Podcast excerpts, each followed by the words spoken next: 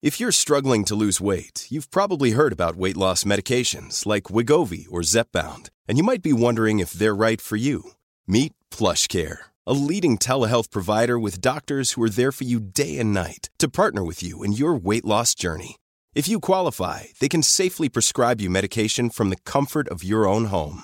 To get started, visit plushcare.com slash weight loss. That's plushcare.com slash weight loss. plushcare.com slash weight loss.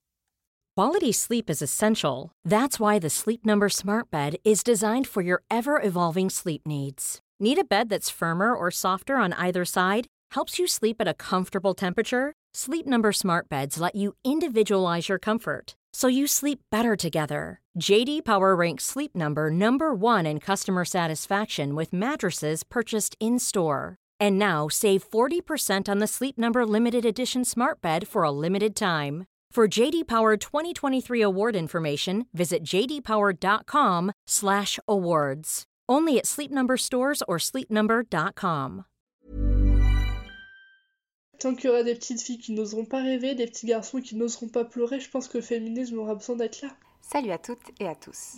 Aujourd'hui, dans ce septième épisode de Bouteille à la mer, je reçois une ancienne camarade de classe il s'agit de Nolwenn. Elle m'a très gentiment envoyé un mail il y a quelques semaines pour participer au podcast. Nous discutons à distance de son parcours, du harcèlement qu'elle a subi, de la maladie dont elle a souffert pendant plusieurs années, de féminisme, mais aussi de troubles psychologiques et d'éducation spécialisée. C'est un épisode bien plus long que d'habitude, tout simplement parce que Nolwenn aborde beaucoup de sujets très intéressants et surtout importants selon moi que je voulais partager en détail avec vous. Si jamais tu souhaites discuter avec elle de certains sujets abordés dans ce podcast, son Instagram est en description.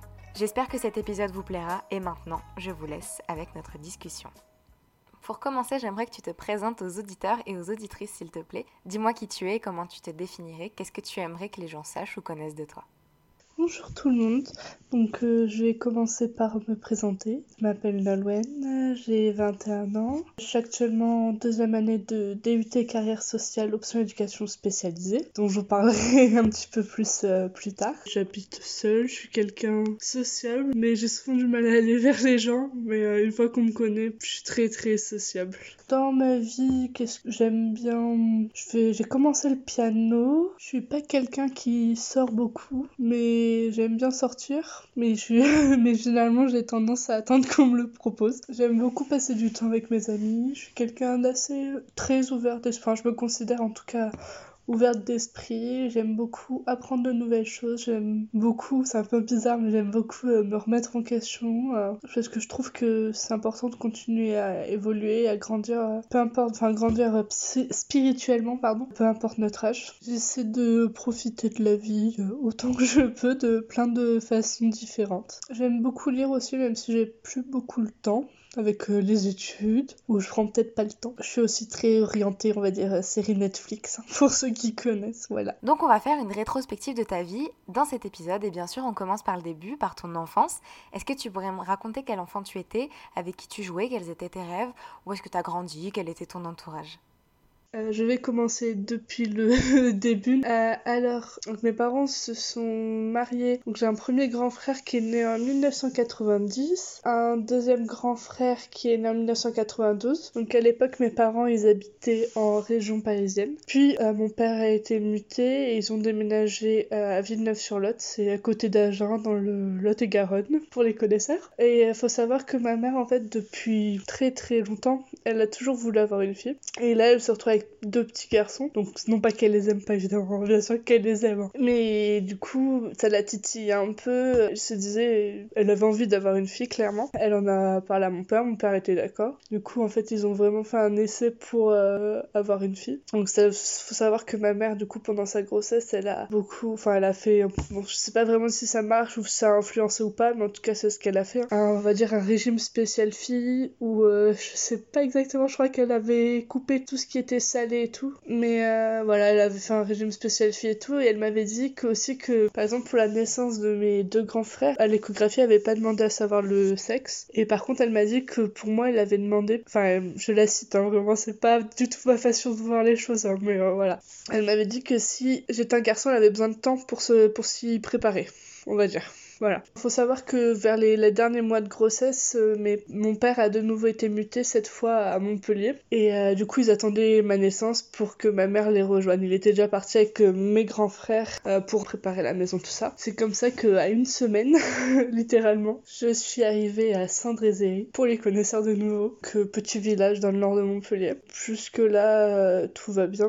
Mes grands-parents qui habitent à Béziers, donc je les voyais assez régulièrement. ils sont beaucoup occupés de moi, j'y reviendrai plus tard. Et ensuite, quand j'avais deux ans et deux ans et demi, il me semble, euh, mes parents ont divorcé. Euh, parce que mon père avait rencontré une autre dame. Voilà, du coup, ils se sont mis ensemble et du coup, mes parents ont divorcé et ont déménagé. Donc, mon père est resté à Saint-Drézéry aussi. Et ma mère, je crois que c'est là qu'elle a déménagé à Jacou, il me semble. On va dire que j'étais une petite fille un peu solitaire puisque j'avais beaucoup d'écart d'âge avec mes grands frères qui, quand je suis née, ils avaient respectivement 6 et 8 ans. Donc ils étaient déjà assez âgés. En plus, étaient très proches entre eux au niveau de l'âge et deux garçons. Forcément, ça faisait quelque chose quoi. Et euh, du coup, oui, je jouais beaucoup, beaucoup seule.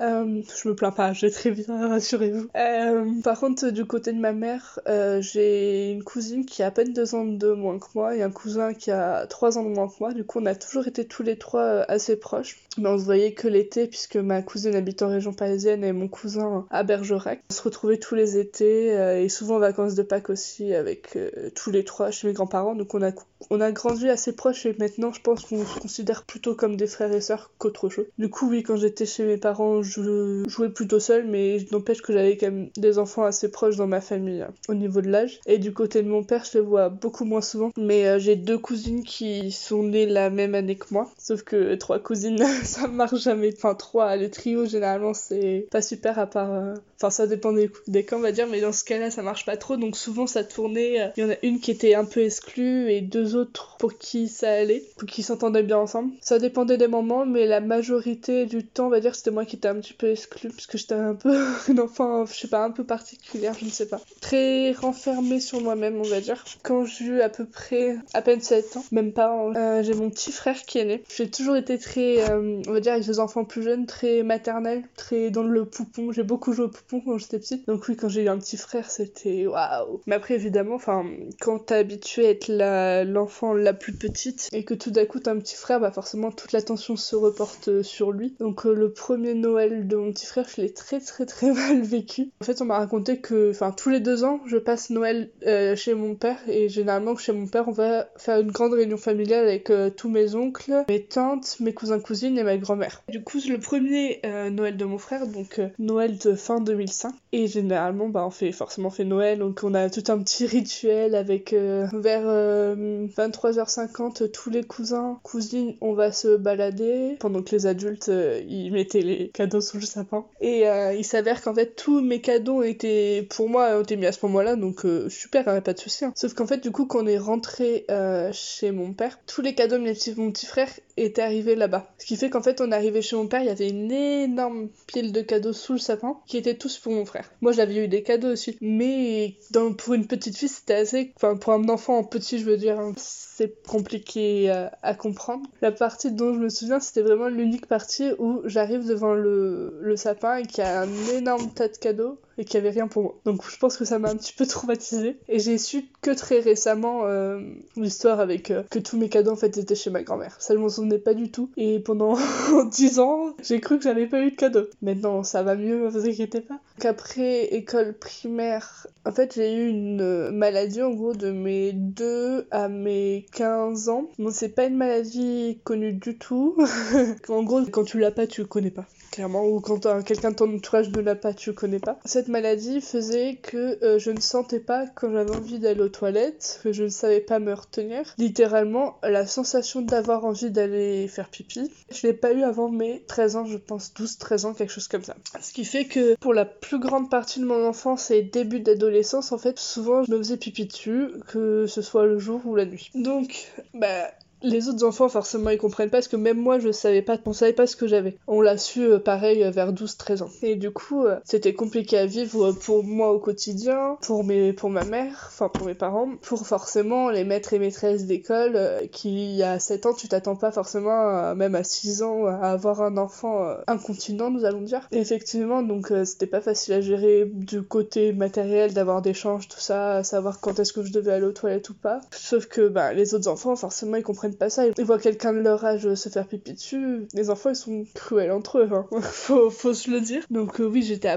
assez rejetée par rapport à ça, mais après, enfin, maintenant, avec le recul de moi, 21 ans, euh, c'est vrai que c'est pas quelque chose que tu connais, c'est quelque chose un peu bizarre, tu sais pas pourquoi elle fait ça. Je, on va pas dire que je comprends, mais euh, un petit peu quand même. donc ça, j'ai dû m'occuper de ça une grande partie de ma vie, on va dire. Pour l'instant, j'ai pas encore passé plus d'années à ne pas l'avoir qu'à l'avoir. J'ai pas encore énormément de recul dessus, je pense. Donc euh, oui, donc forcément j'étais un enfant un petit peu rejeté. J'avais pas beaucoup beaucoup d'amis, mais j'avais plutôt des amis euh, assez fidèles, on va dire. J'étais une enfant qui, aimait beaucoup euh, aider les autres. j'étais déjà, enfin aider souvent les, enfin plutôt les plus petits que moi. Du coup, bah oui, comme je disais aussi, dû à l'écart d'âge avec mes grands frères et mes petits frères, parce que du coup j'ai respectivement 10 ans d'écart, 6 ans d'écart, 7 ans d'écart et 10 ans d'écart. Donc je me retrouve un petit peu en plein milieu entre ces deux générations, si on peut dire. Et du coup, oui, j'ai beaucoup euh, joué seule, euh, surtout chez ma mère de ce fait. Parce que quand j'étais chez mon père, je jouais beaucoup avec mes petits frères parce que j'étais très euh, dans,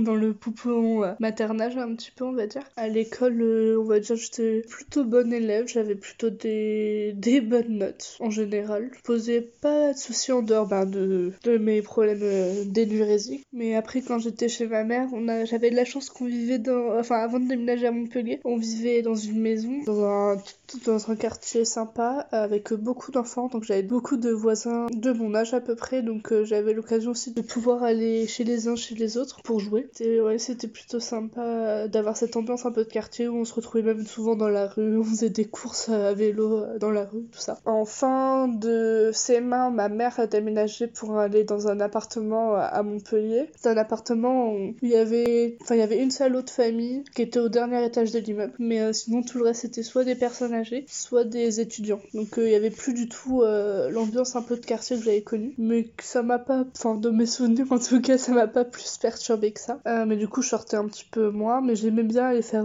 du roller sur le parking de l'immeuble. Et du coup j'ai changé d'école quand ma mère a déménagé. Toujours des moqueries, tout ça. mais j'avais j'avais très peu d'amis, mais on va dire que ça me suffisait quoi. Et puis même en général, je pense que malgré tout, enfin le divorce de mes parents, je pense que j'étais plutôt un enfant joyeux très joyeuse. J'étais très proche de ma mère. Je dormais souvent avec elle. Enfin, on faisait notre petite vie, on va dire, parce que bah, forcément j'étais la petite dernière et comme mes grands frères étaient déjà grands à cette époque, ils avaient plus autant besoin d'attention que moi. Comme j'étais petite, j'étais une enfant joyeuse, plutôt discrète, pas renfermée, mais fallait apprendre à me connaître quoi, un petit peu, un petit peu comme maintenant, on va dire aussi. Mais euh, il y a beaucoup de choses qui n'ont pas changé. je m'entendais bien généralement euh, avec les personnes plus âgées que moi. Je sais pas si je m'entendais mieux en vérité ou c'est juste que je les prenais pour modèle, je ne sais pas, mais euh, j'avais tendance à être dans des avec des personnes euh, avec des personnes un peu plus âgées que moi. Et euh, pendant toute la majeure partie de mon enfance, mes grands-parents se sont beaucoup beaucoup beaucoup occupés de moi. que ce soit même les week-ends, j'allais souvent chez eux ou les vacances scolaires, en fait, j'avais j'étais en vacances, j'allais chez eux. Même elle pouvait pas me garder parce qu'elle travaillait, elle se trouvait elle trouvait que j'étais mieux chez eux, ce qui est vrai, que d'être à attendre ma mère au centre aéré quoi. Donc j'avais une relation très fusionnée avec mes grands-parents qui m'ont beaucoup euh, élevé on va dire, puisque effectivement j'allais très souvent, donc pour moi j'étais un peu élevée par tout ce monde-là. Donc ce qui me fait que d'avoir, euh, ça, ça me permet du coup d'avoir euh, plusieurs visions de l'éducation différentes, même si en soi ils diffèrent pas énormément, mais ça permet d'avoir en tout cas plusieurs cadres de vie différents. au niveau de mon entourage du coup, bah on va dire à la période primaire, mes grands frères étaient déjà très grands, c'était déjà dans l'adolescence. Au fur et à mesure que j'avançais dans les années bah, mes grands frères aussi grandissaient et quand mon plus grand frère a eu 17 7 ans, je crois. Il a déménagé, il, a, habitait chez mon père, euh, habité, habité tout le temps. Du coup, on est resté avec euh, mon grand frère qui, quand j'étais en CM2, il avait 16 ans. Donc voilà, j'avais cet entourage-là. Du coup, mon année de CM2, mon autre petit frère qui est né, enfin, il est né en 2008, toujours joie, bonheur. du coup, du côté de mon père, où j'avais ces deux petits frères-là, ma belle-mère et lui. L'année de 6 c'était un peu compliqué parce que je pense, c'est une année un peu compliquée où t'as en même temps, t'as toujours ton âme un peu d'enfant, mais en même temps, te demande de grandir très vite, je trouve, et de passer tout de suite à l'adolescence en fait. Moi, j'ai toujours euh, eu une âme d'enfant. J'aimais regarder toujours les dessins animés très tard. Euh, même maintenant, j'aime bien regarder, enfin, pas tous les dessins animés sur euh, Télé Zouzou, hein, mais enfin, quand j'étais en 6ème, 5ème, j'aimais bien encore regarder Gulli, tout ça. Et c'est pas quelque chose dont tu peux te vanter, on va dire, à cet âge-là, où on te demande d'être adolescent, quoi. Et j'avais toujours une âme très, très âme d'enfant encore. Et d'un coup du collège, j'avais pas envie de faire des commérages sur les copines, j'avais envie euh, de faire comme à l'école primaire, quoi. Et puis je me sentais un peu. Euh, j'avais. Enfin, j'étais un peu dans une bande d'amis, mais euh, en même temps, je me sentais pas. J'avais pas l'impression d'y appartenir, quoi. Parce que dès qu'elle parlait, elle me demandait de partir. Donc je sais pas si elle parlait de moi au final, j'en sais absolument rien, mais c'est un peu l'impression que j'avais. Je me disais, mais elle parle de moi, mais pourquoi est-ce que je traîne avec elle Je sais pas. Je me sentais un peu bizarre de par la maladie que j'avais toujours, donc au collège c'est encore plus compliqué. Est-ce que tu considères que tu as été éduquée comme une fille particulièrement? Est-ce que tu as ressenti des contraintes ou même des interdictions dans ton quotidien liées à ton genre? Et comment est-ce que tu as vécu ton éducation? Je pense oui, puisque comme je l'ai dit, ma mère, enfin, elle voulait absolument une fille. Donc euh, quand elle a eu sa fille, elle était heureuse. Donc j'ai été vraiment éduquée comme une fille. Après, quand j'étais plus petite, je me rendais pas forcément compte. C'est plutôt à l'adolescence que je m'en suis un peu plus euh, rendu compte, on va dire, quand ma mère, elle a rencontré mon beau-père actuel. et que bon pour une histoire un peu compliquée il a déménagé à va dire très rapidement avec nous euh, ça faisait à peine six mois qu'ils se connaissaient même pas cinq mois qu'ils étaient ensemble avec ma mère. Je l'ai très mal vécu, mais on en reparlera un petit peu plus tard. Mais du coup, c'est quand lui, il a emménagé avec nous et son fils. Donc il a un an de plus que moi, son fils. Donc oui, c'est quand eux, ils ont déménagé avec nous que je me suis rendu compte, l'éducation que j'avais reçue, je me suis un peu rendu compte de la société dans laquelle on vivait, on va dire. Où euh, je me suis très vite rendu compte que chez moi, souvent, euh, on me demandait de faire des choses qu'on demandait pas à, à mon beau-frère, du coup. Toujours, on me demandait d'étendre le linge, de faire la cuisine, d'aider ma mère. Je trouve des choses que je trouve normales mais qu'on demande qu'on lui demandait pas à lui. Et c'est là que je me suis rendu compte ah oui mais en fait c'est parce que je suis une fille. Et, euh, du mon beau-père euh, même si je l'aime beaucoup hein, je, je m'entends extrêmement bien avec lui mais est quelqu'un de un peu ancré dans des valeurs traditionnelles patriarcales. Et il reste encore euh, très sexiste et macho. Pas dans le cliché non plus mais il a un petit peu un petit restant de ça on va dire et c'est là vraiment que je me suis rendu compte de l'éducation, enfin que j'avais été éduquée à faire ça quoi. J'ai été éduquée comme une fille. J'ai toujours été éduquée à faire ce que les petites filles elles font. Évidemment, tout reste cliché, je suis absolument pas dans cette philosophie-là et pas du tout dans mes valeurs. Hein. Mais euh, dans les clichés euh, de la petite fille euh, qui joue à la poupée, qui fait de la corde à sauter, j'étais très très là-dedans et j'ai pas l'impression qu'on m'ait donné beaucoup de choix et pour moi, j'avais pas le droit. Mais c'est quand j'ai eu des petits frères que je me suis, je disais oui, je joue avec eux, mais en fait, je joue avec eux par exemple au foot, aux petites voitures, aux billes, j'en sais rien. Mais parce que ça me faisait plaisir à moi aussi, puisque j'aimais ça. Mais euh, quand j'étais chez ma mère, je m'autorisais pas à ça, puisque j'étais euh, une fille. Et voilà quoi. D'un côté, effectivement, quand je suis née, enfin je suis née, que j'étais un peu idéalisée, très tout de suite orientée dans les choses que la société actuelle considère comme choses de filles. Mais je me souviens pas en tout cas qu'en soit euh, ma mère, mais déjà ma mère, mon père, mes grands-parents, tout ça, mais déjà empêché de faire quelque chose parce que, parce que j'étais une fille. Mais je pense qu'ils m'ont naturellement et sociétalement surtout orientée vers euh, le rose, les princesses, les paillettes, les poupées, les jupes, les robes, tout ça. Je me suis jamais sentie contrainte, en tout cas. Donc c'est un petit peu un petit mélange des deux, quoi.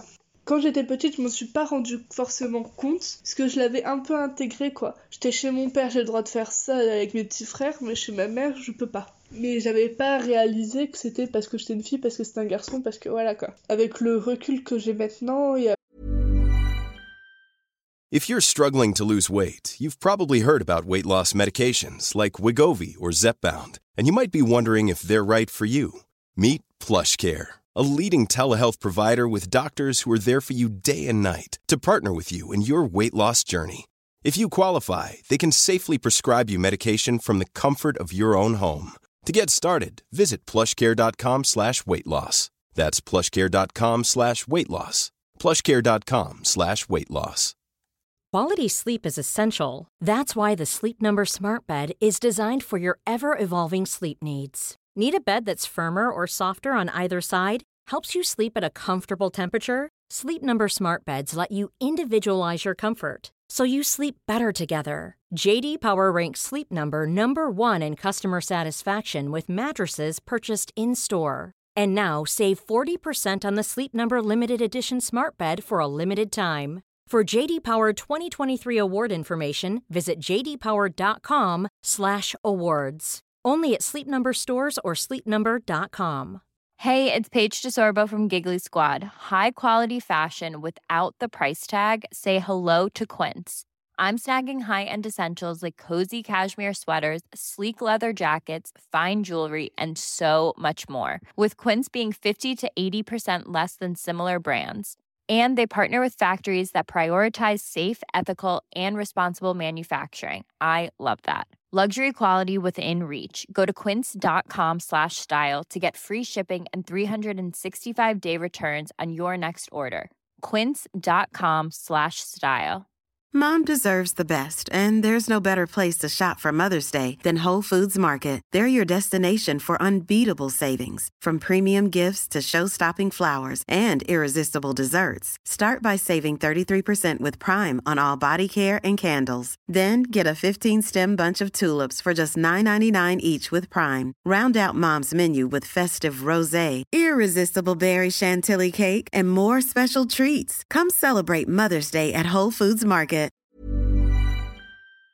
Beaucoup de choses que je ne referai pas euh, quand j'aurai des enfants, avec, avec de, beaucoup d'espoir. euh, j'ai envie d'avoir des enfants, donc euh, je pense que je referai pas ça comme ça avec mes enfants. Par exemple, on va dire, euh, pas, je me suis jamais sentie libre chez mes parents. C'est un peu, c'est très fort hein, ce que je dis, hein, je sais. hein. Mais libre de dire ce que j'ai envie de dire, on va dire, je me suis toujours contrôlée. Moi, j'ai pas envie, que- enfin, j'ai envie de laisser cette liberté à mes enfants, qu'ils soient libres de me parler de ce qu'ils veulent, quand ils veulent, qu'ils sachent que je suis prête à les écouter. Et je sais pas comment est-ce que ma mère aurait pu faire autrement, mais euh, j'ai grandi avec un, un énorme manque de confiance en moi depuis aussi longtemps que je me souvienne. Je ne sais pas euh, si mon éducation a joué là-dedans. En tout cas, je sais que moi, j'essaierai de faire en sorte de donner de la confiance à mes enfants, en tout cas de les impulser à avoir confiance en eux, autant que possible évidemment. Mais mon éducation, oui, il y a beaucoup, beaucoup, beaucoup de choses que je ferais différemment, même si bah, je sais que les, les parents, ils font comme ils peuvent et... En fait, en période de l'enfance, ça va. C'est plutôt à la période de l'adolescence que ma mère a fait pas mal d'erreurs et, je pense que maintenant, bah, elle a réalisé et elle s'en veut, il a pas de souci. Et je lui ai déjà dit avec ma mère qu'il y avait pas de souci, on en a déjà discuté ensemble, hein, mais euh, c'est des, des décisions qu'elle a prises et des choses qu'elle a dites qui m'ont conduit à qui je suis maintenant. Avec euh, les choses bien et les choses un peu moins bien, on va dire. En globalité, mon éducation, je l'ai plutôt bien vécue, on va dire. Parce que j'avais pas spécialement des parents stricts. Ils, ils sont pas non plus laxistes, on va dire. Ils étaient un petit peu dans le milieu. Puis j'étais un une enfant qui n'a jamais fait de bêtises.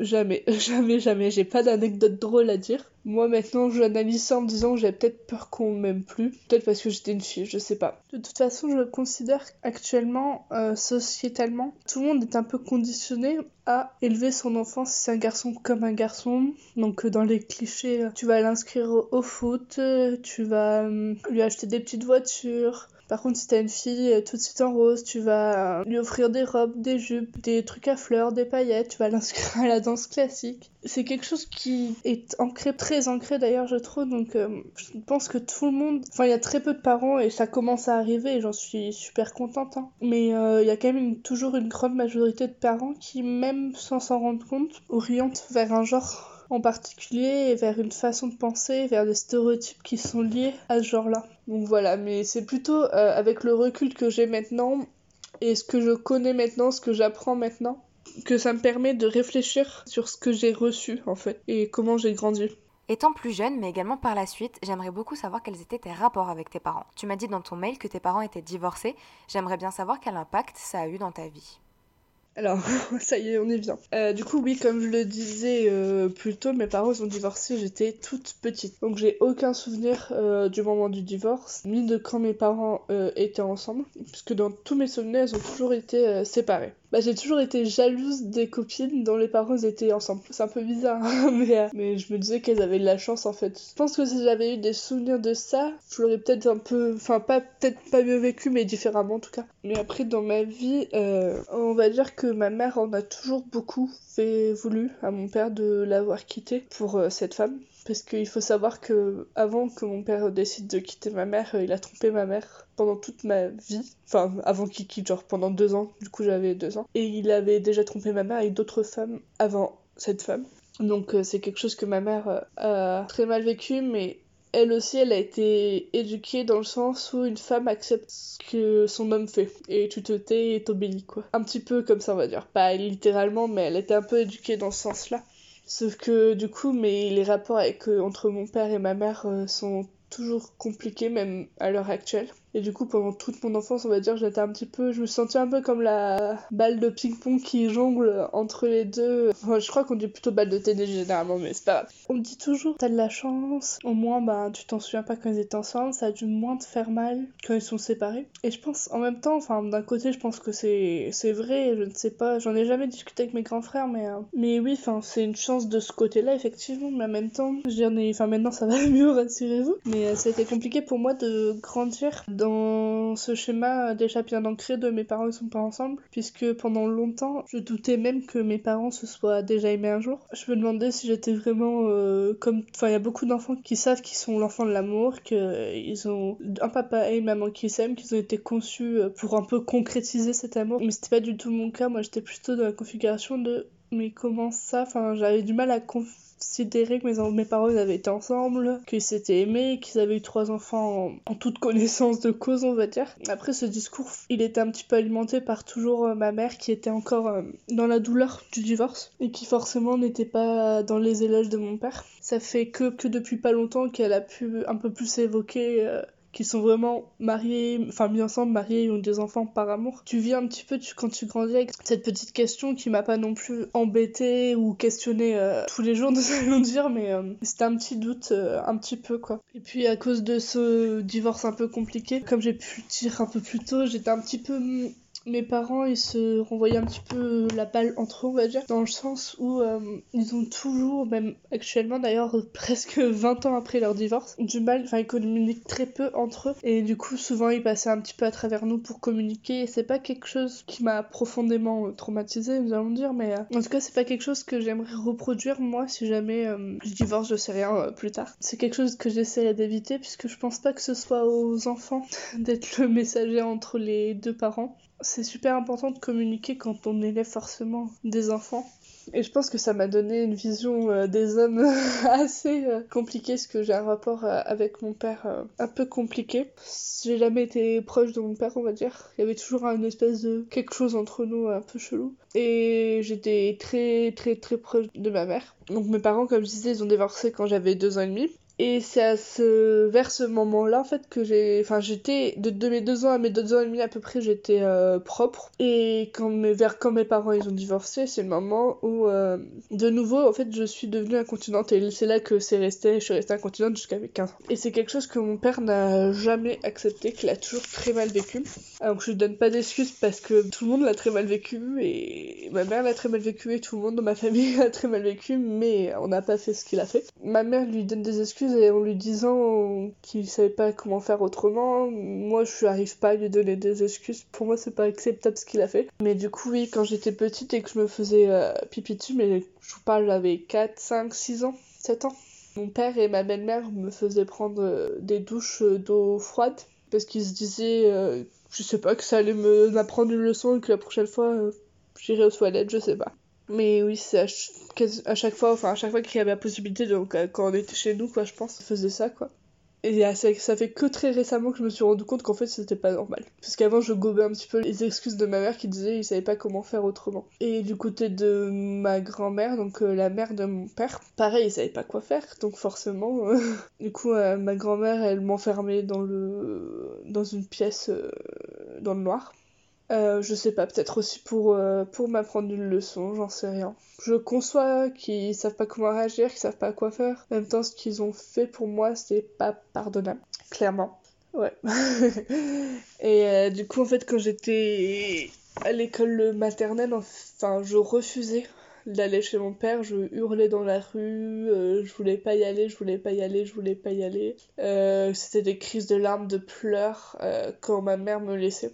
Donc euh, à la suite de ça, ma mère a demandé, parce qu'avant quand j'étais toute petite, du coup c'était la garde alternée. Et euh, à la, fin, quand ma mère a vu que c'était clairement pas possible, elle a demandé euh, une garde, garde exclusive avec le un week-end sur deux, quoi que ça passe à moins de temps quoi. Et ça, mon père l'a très très très très mal vécu aussi. Mais c'était pas quelque chose d'acceptable pour lui, ce qui disait que ma mère elle me disait des choses qui me faisaient le détester, que ma mère me retournait le cerveau un petit peu vis à -vis de lui quoi qui effectivement n'était pas du tout le cas. pas... Ce qui était compliqué, finalement, le jugement a été prononcé quand j'avais 6 ans, je crois. C'est la garde principale, voilà. La garde principale euh, pour ma mère a été acceptée. Donc euh, j'allais voir euh, mon père beaucoup, beaucoup moins. Qui m'allait aussi, je pense. Ça allait, je pense que j'étais un peu plus équilibrée à ce moment-là. Du coup, comme j'ai grandi plutôt la plupart du temps du coup avec ma mère, j'avais un rapport très très proche, très fusionnel avec elle, qui était du coup alimentée, comme j'ai pu le dire plusieurs fois, que je sais que j'étais la petite dernière, que mes grands frères étaient grands, puis que j'étais sa fille quoi. Il n'y avait pas grand chose que je lui disais pas, ou même quasiment rien en tout cas. Enfin, je lui disais tout, ça que je voulais dire, pardon. Pour mon père, c'était pas une relation tendue non plus. C'était juste que, comme on se voyait pas beaucoup, on se connaissait pas beaucoup. Donc c'était plutôt des rapports distants qu'on avait qu'autre chose. Et après, ça a été un peu alimenté euh, par le fait qu'il déménage loin, que je le vois effectivement que tous les deux mois, euh, que pendant les vacances. Maintenant, j'ai plutôt de bons rapports avec, mes deux parents. et puis même avec euh, du coup la compagne de mon père, donc ma belle-mère, et mon beau-père. Et du coup, par rapport à ma belle-mère aussi, c'était compliqué parce que quand j'étais petite, pour moi, pendant très longtemps, je pense jusqu'à mes 12-13 ans. C'était euh, sa faute si mes parents n'étaient plus ensemble. Que si elle, si elle n'avait pas été là, mes parents seraient toujours ensemble. Ce qui est complètement ridicule. Hein. On, s'entend, mais, euh, mais c'est aussi quelque chose que j'ai eu du mal à apprendre à vivre avec en fait. Que j'ai eu du mal à comprendre plutôt et qu'il m'a fallu toute une réflexion dessus après d'attendre d'être en âge assez, euh, assez mature pour comprendre un peu les relations amoureuses, comment ça fonctionne quoi. Parce que c'est vrai qu'une petite fille de 6, 7, 8 ans, ça réfléchit forcément pas pareil qu'une ado pré-ado de 12 ou 13 ans. Puis maintenant, enfin le divorce de mes parents pour moi c'est plus grand chose en soi puisque c'est quelque chose euh, avec lequel j'ai grandi, que j'ai appris à accepter, à comprendre. Là, j'adore la famille du côté de ma mère, c'est-à-dire la famille recomposée qu'on a avec euh, les trois enfants de mon beau-père et euh, mes deux grands frères, et mon beau-père et ma mère de ce fait. Et la famille du côté de mon père avec euh, mes deux petits frères, ma belle-mère du coup et mon père. Tous ces demi-frères, beaux-frères, belles-sœurs, frères, tout ça. Pour moi, c'est tous mes frères et sœurs. Tout le monde me dit, mais c'est pas tes frères et sœurs, t'as pas le lien de sang avec, mais pour moi, ça a rien à voir. J'aime beaucoup, enfin, j'adore ma famille comme elle est actuellement et je la changerai pour rien au monde. Donc on va avancer un petit peu dans le temps et on arrive à une période très importante, celle de l'adolescence. Alors comment tu as vécu cette période? Tu m'as parlé par exemple du harcèlement dans ton mail. Est-ce que tu pourrais m'expliquer ce que tu as vécu? Mon père, à ce moment-là, il était à Macon, donc je le voyais que pendant une semaine pendant les vacances. Comment j'ai vécu cette période? Très, très, très, très mal, on va dire. Déjà, à l'école primaire, j'étais sujet aux moqueries, tout ça. Et du coup, bah forcément, en arrivant au collège, c'est épargné encore moins. du coup, là, au collège, j'étais très visée, très ciblée euh, par ça. Donc, euh, c'était... Enfin, les moqueries étaient un petit peu constantes. Toujours euh, souvent les mêmes, d'ailleurs. Enfin, j'en ai un exemple en tête. Par exemple, quand j'étais en classe euh, que j'étais tout simplement, c'était en classe d'art plastique d'ailleurs, j'étais tout simplement assise euh, à ma table. Il y avait des garçons, pour le coup c'était des garçons, derrière qui pouvaient dire oh, elle, a, elle a du pipi sous la chaise, regardez, attention Nolwenn, t'as une flaque, pour insinuer bah, que je m'étais fait pipi dessus, que j'ai fait pipi sous la chaise, quoi, ce qui était pas du tout le cas, hein, bien sûr. Donc c'était souvent des moqueries de ce type-là. J'ai pas énormément de souvenirs de mes 6 à mes 14, 15 ans Je pense que c'est lié du coup à tout ce que je disais un petit peu, que mon cerveau il a un petit peu décidé d'enlever certaines choses, je pense. Comme tu disais dans l'épisode avec euh, Marie, du coup, que, généralement quand le cerveau ne se souvient pas, c'est pas super super euh, ce qu'on a vécu. Oui, au collège, j'étais très mise de côté. Souvent, enfin, le seul truc que je trouvais faire, c'était traîner avec les surveillants, traîner à la vie scolaire, tout ça. Ce qui fait, en fait, je venais hyper tôt le matin. Je venais à l'heure où la vie scolaire ouvrait, donc vers 7h20, je crois, 7h30. Je sais même pas pourquoi elle venait si tôt. Et j'attendais que la CPE arrive et euh, j'allais après attendre dans la vie scolaire euh, avec elle. Enfin, j'avais l'impression d'avoir personne d'autre, quoi. Puisque j'ai jamais vraiment osé. Enfin, quand on est harcelé comme ça, c'est pas facile d'en parler. Et moi, j'ai jamais osé en parler avec ma mère. Donc c'était vraiment des moqueries tout le temps, tout le temps, tout le temps, on va dire, tous les jours en tout cas. J'étais très très seule. La cantine, je mangeais seule, euh, à une table seule. Enfin, souvent le midi, on va dire, il y a la CPE qui me rejoignait. Parce qu'on va dire, c'est un peu la table de la CPE normalement où elle mangeait. Du coup, je m'installais forcément là. Ça, c'était plutôt en, on va dire, 5ème, 4ème.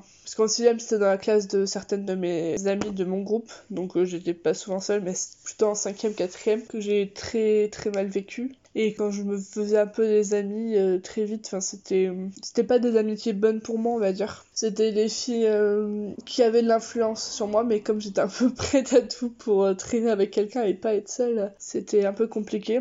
Enfin, j'essayais en même temps d'être acceptée, mais j'y arrivais pas. Et après, du coup, la quatrième, c'est là que ça a vraiment dégénéré, on va dire. Où les insultes. Heureusement, enfin, la seule chose que je suis contente que ma mère ait fait, c'est que j'ai pas eu de téléphone à cette période-là. Je l'ai eu qu'à la rentrée de troisième. Donc euh, déjà, enfin déjà quand je quittais le collège, j'avais plus d'insultes. Je pense que c'était une très bonne chose. Sauf que j'ai commencé à être euh, à ne plus vouloir aller au collège, sauf que j'osais pas le dire forcément comme ça à ma mère. Mais généralement j'allais au collège, la journée j'allais à l'infirmerie, je disais que j'étais malade, ou alors c'était direct quand j'étais chez moi que je disais que j'étais malade. Je disais jamais que j'avais pas envie d'aller au collège, on va dire. Et sauf que comme j'étais pas une petite fille qui faisait des bêtises, comme je disais, qui mentait, qui volait ou qui trichait et quoi, ma mère elle me croyait tout le temps. Et c'était fou parce que même quand j'étais pas malade et que ma mère après m'emmenait chez le médecin, je sais pas si c'est pathologique, j'en sais rien, mais j'arrivais à déclencher quelque chose qui me rendait vraiment malade pour le coup et que j'étais vraiment malade. C'est-à-dire que les symptômes que je m'inventais euh, en disant que j'avais vomi ou que j'avais envie de tousser, que je toussais, que j'avais mal à la gorge, que j'avais mal à la tête, tout ça, ça se vérifie quand j'allais chez le médecin alors que je les ressentais pas en fait. Pas arrivé qu'une seule fois, enfin je sais pas, mon corps, je sais pas si s'habituait à déclencher des symptômes comme ça, mais ça m'arrivait beaucoup de fois où je disais que j'étais malade, que je me sentais pas bien et je déclenchais de la fièvre. Enfin, mon corps il réagissait un petit peu à mon état euh, psychologique, je pense. C'est un peu fou ce que je dis, hein, c'est un peu bizarre, je sais. Sachant en plus que c'est à ce moment-là qu'on a commencé à mettre le doigt sur Ah, peut-être que c'est une maladie qu'elle a. Parce que, en fait, pendant tout ce temps-là, j'étais pas allée voir de médecin ou quoi. J'avais fait beaucoup de pédopsychiatrie. Je voyais une pédopsychiatre, je pense, euh, de mes 5-6 ans jusqu'à mes 10-11 ans. Et ça avait pas beaucoup changé. Et du coup, c'est à ce moment-là, en fait, c'est un peu par un hasard total. L'infirmière ce jour-là avait une remplaçante. Et euh, cette remplaçante avait un mari qui travaillait à l'institut. C'était l'institut Saint-Pierre à Palavas-les-Flots. Donc, elle avait son mari qui travaillait là, dans l'unité incontinence chez les enfants et tout ça. Je me suis rendu compte que c'était vrai, quelque chose de vraiment réel qui existait, que j'étais pas la seule au monde à, avoir ça. Et elle nous a du coup redirigé vers lui. Et ce qui fait que toute l'année de quatrième, tous les jeudis, j'allais en rendez-vous médical là-bas. Je l'ai un peu vécu par intermittence, mon année de quatrième, on va dire. Ensuite, euh, fin quatrième, euh, ça allait beaucoup mieux. Du coup, il faisait un peu la rééducation du périnée. C'est un peu ce qu'on fait pour les femmes en post-accouchement. Et ça demandait beaucoup. J'avais même une machine pour rééduquer que du coup, euh, enfin, qu'on nous prêtait l'hôpital et que je devais faire tous les soirs. Et c'était pas quelque chose d'agréable du tout. Mais du coup, pendant tous les jeudis de l'année de quatrième, j'étais là-bas. Tous les après-midi d'ailleurs. Ensuite, oui, en année de quatrième, il y a eu le voyage en Allemagne. Euh, donc ça faisait deux ans et demi que je faisais de l'allemand. J'étais toujours aussi bécasse. Non, j'étais, j'étais très, très nulle en allemand. Euh, j'étais pas très douée. Mais il y avait le voyage en Allemagne et que je voulais y participer. J'étais contente de tout ça. Euh, faut savoir que à l'époque, ma prof d'allemand ne savait pas ma maladie. Elle savait pas que ça pouvait aussi m'arriver la nuit, tout ça. Sauf que moi, que ça commençait à aller mieux, ou ça m'arrivait beaucoup moins souvent les accidents, tout ça. Et du coup, on lui avait pas forcément dit à ma prof. Sauf que euh, en Allemagne, j'étais toujours cible de moquerie euh, de la part euh, des autres, un peu de rejet aussi, parce que j'étais pas vraiment comme eux. Je me sentais différente. Je me sentais différente, je sais pas sur quel niveau mais euh, je me sentais différente. Et avec le stress du voyage, d'être seule, euh, et en plus avec ma correspondante, ça se passait pas bien parce qu'elle m'a pas du tout, je sais pas si elle était pas contente de me voir ou quoi, mais elle m'a pas, pas très bien accueillie, on va dire. Elle essayait pas de, de, lier, de créer des liens avec moi, quoi. Et ce qui devait arriver arriva. J'ai fait pipi au lit euh, pendant ce voyage, et à chaque fois, la, la maman, elle a changé les draps, mais elle m'en a jamais parlé en fait. Et du coup, moi, je me suis dit, elle avait rien vu, enfin, enfin j'étais un petit peu naïve, on va dire. J'avais tellement honte qu'en fait, je refaisais mon lit par-dessus, je me disais, ça va sécher dans la journée et on en reparle plus, quoi. Donc pour moi, personne ne m'en parlait, euh, ça allait, quoi. Il y avait pas de, y avait pas de soucis. Mon voyage, ça s'est pas passé hyper bien. J'étais, j'étais un peu toujours mise de côté. Puis en plus, euh, j'avais pas de moyen de contacter ma mère parce que comme je disais, j'avais pas de téléphone. Donc j'avais dû emprunter le téléphone fixe de la famille pour essayer d'appeler ma mère, mais euh, ça n'avait pas été possible parce que bah, forcément ça coûte des sous tout ça. Donc c'était un peu compliqué. Je me suis sentie très seule pendant ce voyage. Donc après qu'on est rentré, la prof d'allemand a convoqué ma mère en lui quasiment en en lui disant mais pourquoi vous m'avez pas expliqué ça? Euh, j'aurais dû savoir machin un truc et tout. Enfin moi j'étais pas là à ce moment-là. Ma mère me l'a raconté après hein. donc je sais pas ce que ma mère a dit comment ma mère a répondu bref. En fait tout le monde a décidé sans moi et sans ma mère aussi d'ailleurs que euh, ma correspondante n'allait pas euh, venir chez moi ce qui fait que tout le monde est au courant, mais personne me l'a dit. Et moi, j'entendais plus des trucs en mode Ah, machin, il accueille deux correspondants. Euh, et jamais on m'incluait dans le truc. En fait, jamais on m'incluait en disant Oh, on va faire telle sortie tel jour. Ah, telle sortie tel jour. Avec le groupe d'Allemands, machin. Et euh, du coup, j'ai senti qu'il y avait un truc qui allait pas. Et c'est une... même pas la prof qui, a dû qui me l'a expliqué. Je crois que c'était une camarade de classe. Je me souviens plus vraiment. Et du coup, là, je me suis sentie. Euh, je suis tombée de très Oh, parce que je me suis dit, je m'étais dit, euh, bon d'accord, ça s'est pas hyper bien passé, mais moi je suis pas une méchante gamine, euh, je en veux pas, je sais que je suis, enfin dans ma tête j'étais comme ça, mais je sais que je suis bizarre, euh, enfin je m'en voulais d'avoir, d'avoir, bah forcément d'avoir fait pipi tout ça évidemment. Et du coup je me dis, bon bah quand elle va venir en France, je vais pouvoir rattraper des choses, lui montrer des choses, ça va bien se passer quoi. Et du coup là je me suis dit, waouh, oula, ok, ah, bon, bah très bien. Du coup, euh, pendant tout le temps où la classe euh, d'allemand était. Enfin, les, les, correspondants allemands étaient là, je ne suis pas allée en sortie euh, avec eux. Sauf une sortie à l'escalade, je crois que c'était juste le dernier jour où ils étaient là, du coup ils avaient accepté que je vienne, quoi. Et après ils sont rentrés, j'en ai plus jamais entendu parler. Mais oui, ça je l'ai un peu mal vécu, on va dire. Et au collège, c'était toujours aussi horrible. Moi, je me suis un petit peu rapporté, enfin, sur la nourriture, où je mangeais, mais je savais. Enfin, mangeais beaucoup, on va dire. Je mangeais euh, au goûter, ma mère elle m'achetait forcément des, enfin, des gâteaux, mais elle, me disait t'en manges un ou deux, et voilà quoi. Sauf que moi j'étais capable de m'enfiler, peut-être pas le paquet, mais la moitié du paquet. Donc ça avec euh, un peu tous les paquets de gâteaux quoi. À ce moment-là, je me rendais pas compte de ce que je faisais. C'est maintenant avec le recul que je me rends compte, en fait, je me renfermais juste dans la nourriture pour combler quelque chose que je n'avais plus, pour remplir, je pense, à l'intérieur de moi. Fin de quatrième, avec ma mère, j'ai décidé de changer de collège. Je me suis dit que maintenant que ça allait mieux. Déjà, j'avais plus d'accidents dans la journée. Si j'avais des accidents, c'était uniquement la nuit. Donc, je me suis dit, autant repartir sur de bonnes bases. Et sachant que mon père habitait à Jacou, donc euh, il avait un collège euh, qui était attitré à sa zone. Et moi, j'allais au collège attitré à la zone de ma mère. Du coup, je me suis dit, en mettant l'adresse de mon père, puisque mon père était revenu à Jacou euh, juste à ce moment-là, quoi. Et ça me changeait forcément de zone. Et du coup, j'étais attitré à ce collège-là. Donc, en allant à ce collège-là, j'ai retrouvé pas mal d'amis de l'école primaire que, avec qui j'avais gardé contact pour les anniversaires, juste comme ça. Et donc j'avais gardé contact avec Du coup, oui, quand je suis arrivée dans le collège à ce moment-là, euh, j'étais contente. En plus, euh, comme le collège était assez loin de chez ma mère, que j'habitais encore chez ma mère, j'ai eu le droit d'avoir un téléphone puisque elle s'est dit, je pense plutôt euh, sur le trajet, si jamais il se passe quelque chose, si t'as un retard de bus, un souci, bah il faut que je sois capable de pouvoir la prévenir. J'avais mon petit téléphone, je changeais de collège, je retrouvais des copines, j'étais contente. Il faut que je parle de la rentrée de troisième parce que c'est assez drôle. Du coup, le jour de la rentrée de troisième, je ne connaissais absolument pas ce collège. C'était un collège gigantesque par rapport au collège où j'étais avant. En fait, le collège où j'étais avant, il y avait 5 classes par niveau. Et le collège où je me suis retrouvée, je crois qu'il y avait 8 classes par niveau. Ça doublait quasiment le nombre d'élèves en, en général, quoi et je me suis trompée de classe. Le premier jour de la rentrée où je suis allée dans une autre classe et qu'on a fait l'appel et je me suis rendu compte que j'étais pas sur la liste. Et j'ai fait oups.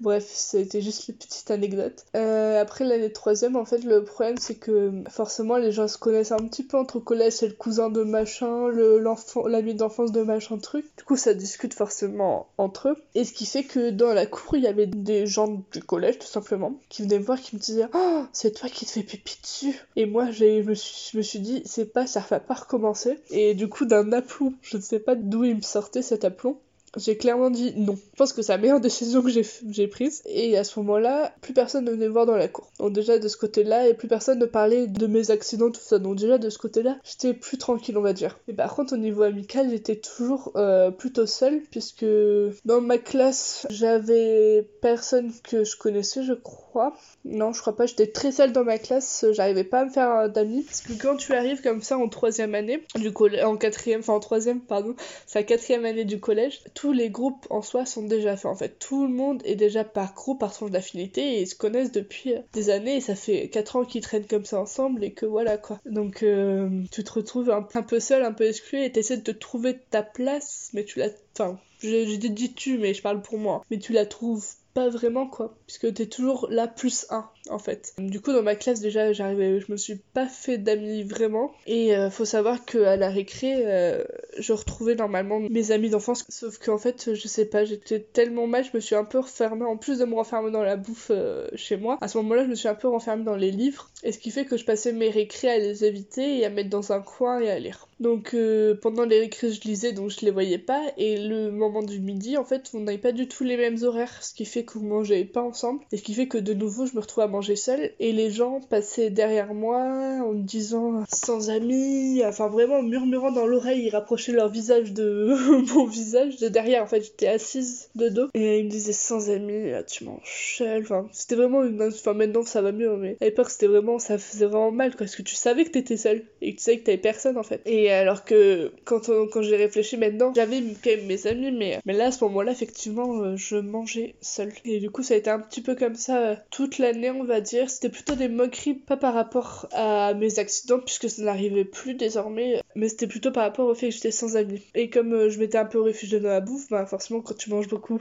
tu prends du poids. Et du coup, je commençais à avoir un peu des remarques par rapport à mon poids. Jusqu'à un moment où ça commençait un petit peu de nouveau euh, dégénérer, on va dire, où c'est parti loin Là, cette fois, j'avais un téléphone, j'avais internet, j'avais Facebook. Des insultes sur Facebook, dont tu sers à rien, t'es nul, j'aurais préféré que tu sois morte, enfin, toutes sortes de choses très agréables. J'aurais préféré que tu sois pas là, barre-toi, casse-toi, tue-toi, toutes les choses qui font plaisir, quoi. Donc euh, j'avais déjà ça, ça me est, ça me suivait jusqu'à chez moi. Même chez moi, je ne pouvais plus être tranquille. Le fait que ça continue comme ça sur les réseaux sociaux, j'en ai jamais parlé à ma mère. Par contre, euh, oui, tout, enfin les, ce que je recevais, ce qu'on me disait, pardon, dans mon premier collège, ça j'en avais parlé. Il y avait quelques mesures qui avaient été prises, mais pas grand chose. Les collèges, c'était pas encore. Ça commence à aller mieux maintenant, heureusement avec les, les différentes campagnes mises en place. Mais à l'époque, le harcèlement, c'était pas encore tout à fait défini, tout à fait il y a pas si longtemps, mais, je pense qu'il y a une grande progression là ces dernières années. Donc euh, c'est le moment où mon beau-père a déménagé avec, a emménagé avec nous, pardon. Donc euh, chez moi, ça allait pas puisque je connaissais à peine ce mec qui venait d'emménager chez moi et j'étais plus seule avec ma mère. Parce qu'à ce moment-là, du coup, mes grands frères, ils étaient assez âgés. Ils avaient, quand j'avais 14 ans, du coup, ils avaient 20 et 22 ans. Et moi, j'étais seule avec ma mère jusqu'à ce qu'il y ait deux inconnus qui habitent chez moi. Et en plus, on avait, je sais plus ce qui s'était passé, mais on avait un petit souci de lit ou de matelas, je sais plus. Ce qui fait que, en fait, mes parents, enfin, du coup, ma mère et mon beau-père se retrouvaient à dormir dans ma chambre, dans mon lit. Et moi, de coup, je dormais dans un matelas dans le salon. Ce qui, quand on est réfléchi maintenant, n'est pas si grave. Mais à ce moment-là, quand tu l'accumules à être seul, être harcelé, ne plus avoir euh, de chambre, ne plus avoir sa mère pour soi, parce que ma mère, de coup, elle, elle s'est un peu tournée, elle s'est un peu concentrée sur sa nouvelle relation qui commençait. Et elle m'a un petit peu mise de côté, on va dire, à ce moment-là. Et euh, du coup, ça fait un peu beaucoup.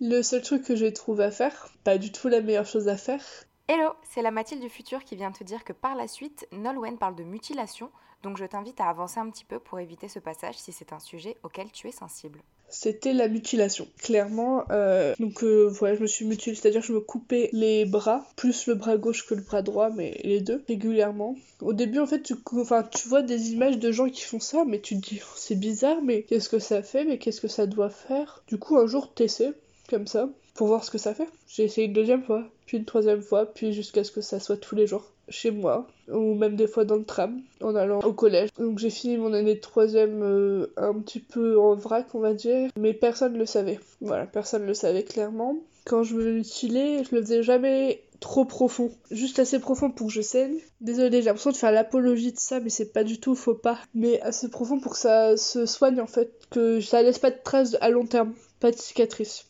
Et euh, du coup, ouais, j'ai fini comme ça mon année troisième, puis je passe en seconde.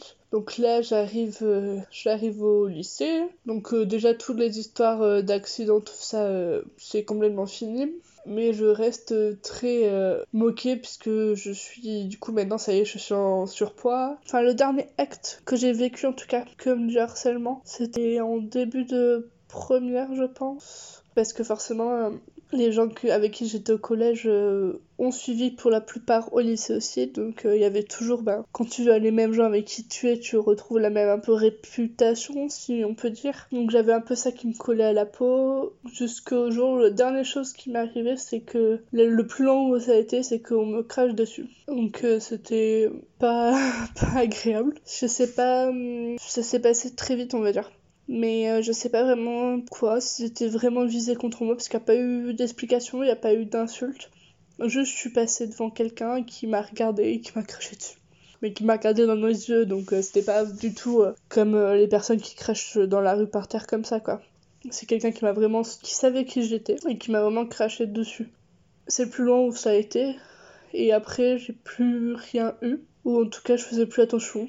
Mais plus rien eu de ciblé, on va dire. Genre, j'avais pas beaucoup d'amis, j'étais pas hum, du genre à être invitée aux soirées, j'étais pas hyper intégrée, mais j'étais pas harcelée. Ce harcèlement, après, je voulais surtout dire que c'était pas quelque chose qui m'avait traumatisé puisque c'est quelque chose qui avec lequel j'avais grandi qui m'avait un peu suivi pour différentes raisons pardon dans mes différentes années scolaires et du coup j'ai pas la, la, différence entre être harcelé et ne pas être harcelé en fait. Enfin je sais ce que ça fait mais je l'ai jamais vraiment vécu donc je vais pas dire je recommande à qui que ce soit d'être harcelé, absolument pas, je condamne tout à fait ça. Hein. Mais j'ai pas eu cette, euh, ce, cette différence, on va dire, ouais, comme quelqu'un, comme certains auraient pu l'avoir de, d'un coup, enfin tout allait bien dans leur scolarité, tout d'un coup ils étaient harcelés un an ou deux, puis ça s'arrêtait, ils reprenaient une scolarité euh, normale, on va dire. Mais c'est sûr que j'aurais préféré ne jamais être harcelé, évidemment. Hein, mais, mais maintenant, enfin, toujours avec euh, le recul que j'ai, ça va, ça va mieux. Puis,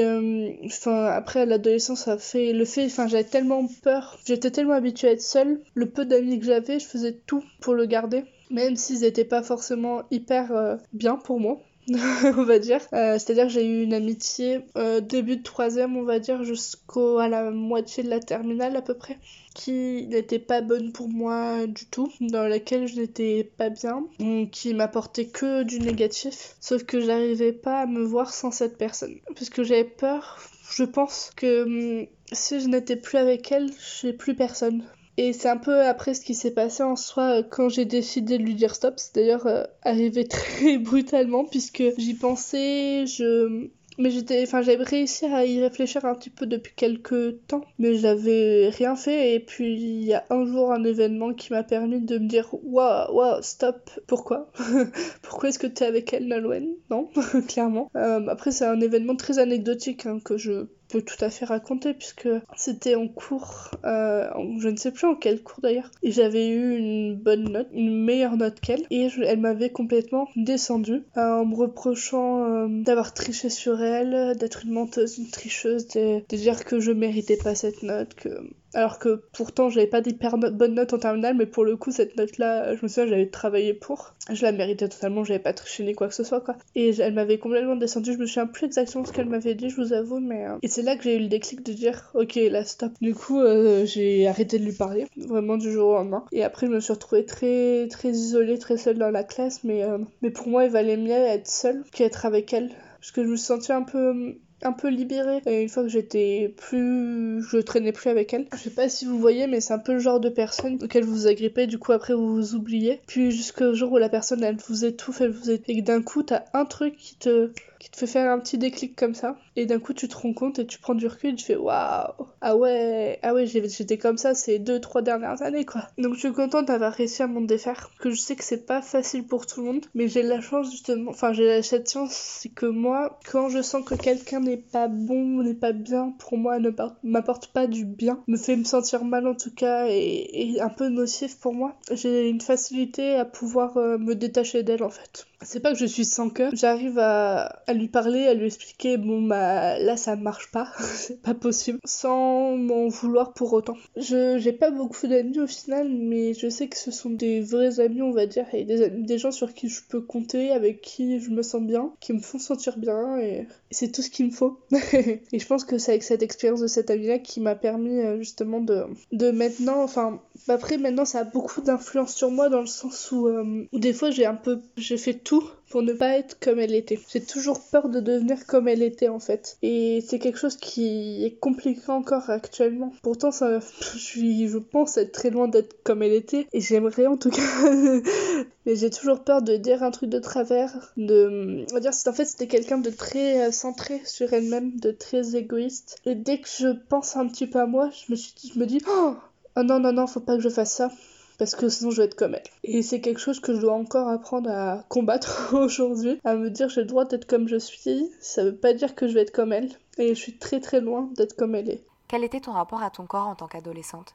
Quand j'ai commencé à être en surpoids, en fait, ma mère a pris une décision, clairement pas la bonne avec le recul que j'ai maintenant elle a décidé euh, de m'emmener chez un nutritionniste pour me faire perdre du poids. Enfin, il m'a fait clairement faire un régime à 14 ans. Un régime très drastique, ce qui fait que j'ai perdu 6 kilos en un mois, que pendant 2-3 mois j'ai continué à perdre, mais un peu moins, parce qu'après il faut savoir que quand tu perds du poids, souvent au début c'est beaucoup, puis après ça se stabilise. Et euh, du coup je l'ai vu pendant 6 mois je crois, et je le voyais toutes les semaines. Donc c'était un régime où enfin, tu mangeais clairement plus rien tous les gâteaux, les bonbons, la malbouffe, on va dire. Euh, et sauf que moi, je mettrais un mot sur ça que euh, là, il y a deux mois, j'ai développé un rapport addictif un peu à la bouffe. D'un côté, chez ma mère, tout ça, je mangeais quasiment plus grand chose. Mais quand j'étais en dehors avec les copines, euh, on allait, j'allais au McDo, tout ça, puisque fallait que je compense, fallait que je rattrape, j'avais besoin de ça. J'ai développé à ce moment-là un rapport plutôt malsain. Du coup, je continuais à aller le voir. Ma mère continuait à me forcer à, du coup, à perdre du poids. J'avais beaucoup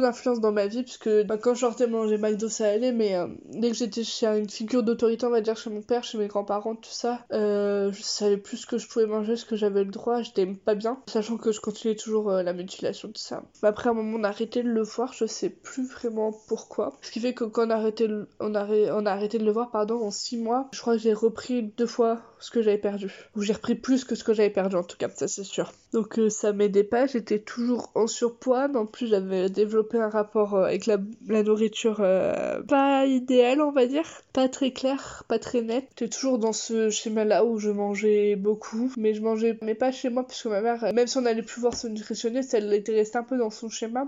Du coup, ce qui fait que chez elle, je mangeais toujours pas beaucoup. Et du coup, j'allais m'acheter des choses en dehors euh, du, du lycée, quoi. Euh, que ce soit ben, le McDo, que ce soit d'aller à la supérette du coin, m'acheter euh, du Nutella, des chips et tout. Enfin, j'avais développé vraiment un rapport addictif à la bouffe. Chez mon père, comme j'avais pas trop, enfin, j'allais pas beaucoup, donc j'avais pas forcément de possibilité de sortir. Je le prenais dans ses placards, je les mangeais, puis je le cachais sous mon lit. Bon, forcément, quand je partais, bah, il le trouvait, quoi, mais on n'a jamais vraiment parlé. Et je mangeais, mais énormément, beaucoup beaucoup, beaucoup, Et chez ma mère, du coup, bah, j'achetais en dehors et après je le cachais dans le placard, je déglinguais euh, des pots de Nutella. Euh. Enfin, je mangeais un pot de Nutella, je pense, de 600 grammes à petite cuillère comme ça. Je mangeais beaucoup, beaucoup, beaucoup de choses et tout n'importe quoi. Mais je savais pas à ce moment-là que c'était pas normal. Pour moi, c'était juste parce que ma mère, elle m'empêchait de manger, que j'étais obligée de manger un peu autre chose. Mais je pensais pas que la quantité que je mangeais, c'était pas normal, on va dire. Du coup, la mutilation, ça s'est arrêté euh, fin première, je crois.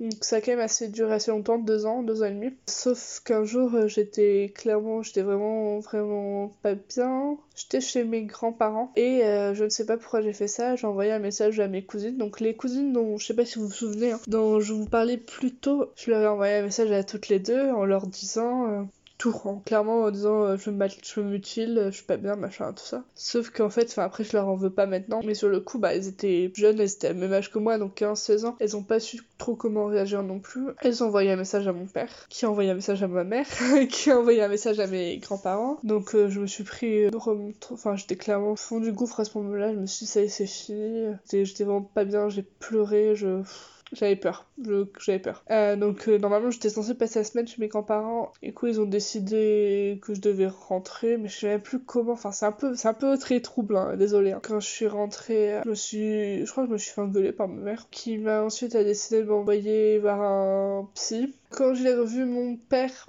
il a, fait, il a pris un peu tout ça, la rigolade, on va dire. Et il m'a dit, on était en voiture, il m'a fait euh, Alors, tu te mutiles avec quoi tu fais ça?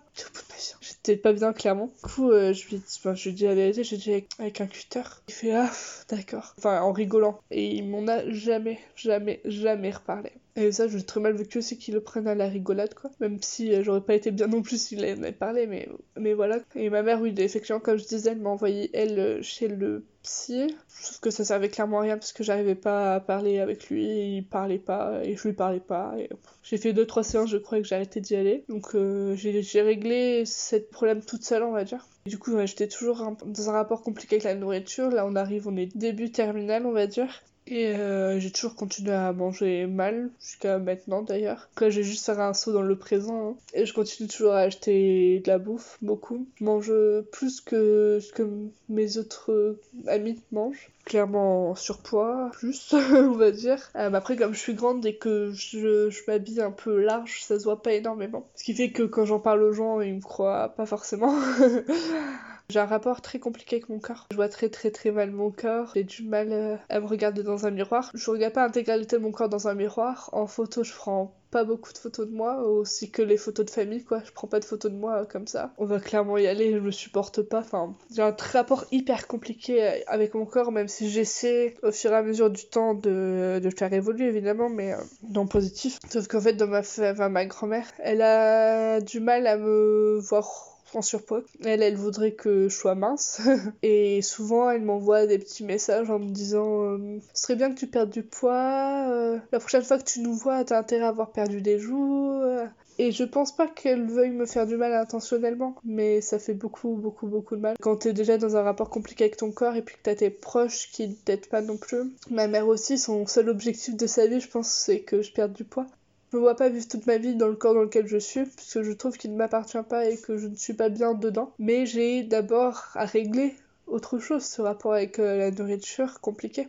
Euh, ma mère a décidé aux vacances de février dernier, du coup février 2020, d'aller me faire voir un endocrinologue. Donc pour celles et ceux qui ne le savent pas, euh, un endocrinologue, c'est un médecin un peu euh, orienté sur la nourriture, mais qui regarde tous les problèmes de thyroïde, d'hormones, tout ça, qui essaie un peu de trouver d'où vient le surpoids, on va dire. Et quand j'en ai parlé avec lui un peu de mon rapport avec la nourriture, il m'a posé quelques questions, je lui ai expliqué un peu ce que je ressentais, c'est un peu ce besoin de manger, tout ça. Et il m'a enfin, je sais pas si c'est le mot, mais il m'a dit que j'avais une hyperphagie euh, boulimique. Donc euh, en fait c'est un peu comme de la boulimie, sauf que je me fais pas vomir derrière. Voilà. J'ai un peu une addiction, j'ai besoin de manger gras, j'ai besoin de gras en fait. C'est un peu horrible à dire et j'aime pas ces mots, mais c'est comme ça que je le ressens en fait. Si je mange pas de gras dans ma vie, je vais pas bien. Et j'ai besoin de manger beaucoup où il y a plusieurs épisodes où il y a des fois euh, où je sais que je vais manger chez mon père, j'attends que mon grand frère vienne me chercher, mais je vais manger une pizza juste avant de partir manger chez mon père quoi. Enfin, vraiment, c'est un besoin de manger. Quand j'ai faim, faut que je mange maintenant. Il faut que je comble ça, en fait. Je peux pas rester vide. Et euh, du coup, à ce moment-là, il m'a dit ça. Sauf que, enfin, ma mère était dans la salle avec nous. Sauf que j'ai l'impression que l'information, elle lui est passée au-dessus. Elle est passée à travers. Elle a pas entendu. Si bien même qu'en sortant de chez le médecin, elle a pu dire euh, Ah, c'est bien. Bon, puis maintenant, avant que tu le revoies, ce serait bien que tu perdes du poids. Et là, je me suis dit Bah, en fait, elle a pas tout à fait compris le principe.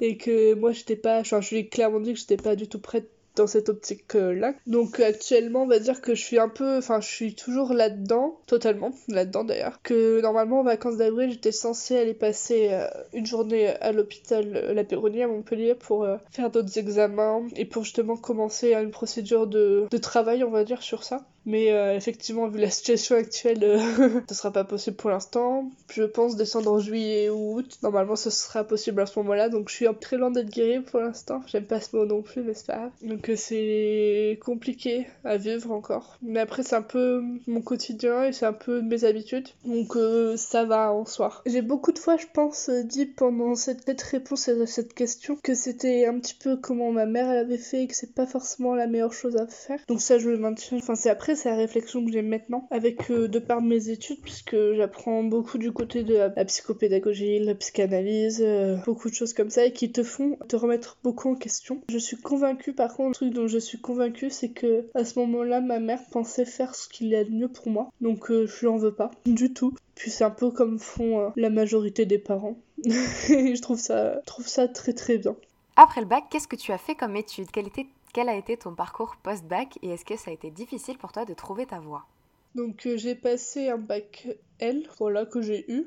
Après le bac, en fait, j'avais clairement marre des gens, je voulais plus voir personne. Je pense j'avais un petit peu développé une petite phobie euh, scolaire, je sais pas, mais euh, des gens, en tout cas, je voulais plus voir personne. Du coup, j'avais décidé de faire un CAP petite enfance par correspondance avec le CNED. En fait, il faut savoir que quand tu as déjà le bac, t'as besoin de faire qu'une année de CAP parce que tu fais que le côté professionnel. Parce normalement, il y a un côté théorique et un côté professionnel. Théorique, c'est toutes les matières normales, un peu l'histoire, le français, les maths. Et comme j'avais déjà le bac, euh, j'ai pu passer que le côté professionnel, donc j'avais besoin que d'un an. Du coup, j'ai passé le CAP d'enfance. De base, je voulais être euh, éducatrice de jeunes enfants. Donc, c'est généralement des personnes qui travaillent en crèche ou en pouponnière euh, pour les enfants placés. Et en fait, au cours de stage, j'ai été amenée à faire un premier stage en crèche pendant un mois crèche à Montpellier et ça m'a pas du tout plu. J'étais pas bien du tout. Ça m'a vraiment, vraiment, vraiment pas plu. Et je me suis dit, oula, en fait, je veux pas du tout être ça, mais qu'est-ce que je fais maintenant? Parce que ça faisait quelques années maintenant que je voulais faire ce métier-là, que j'étais plutôt sûre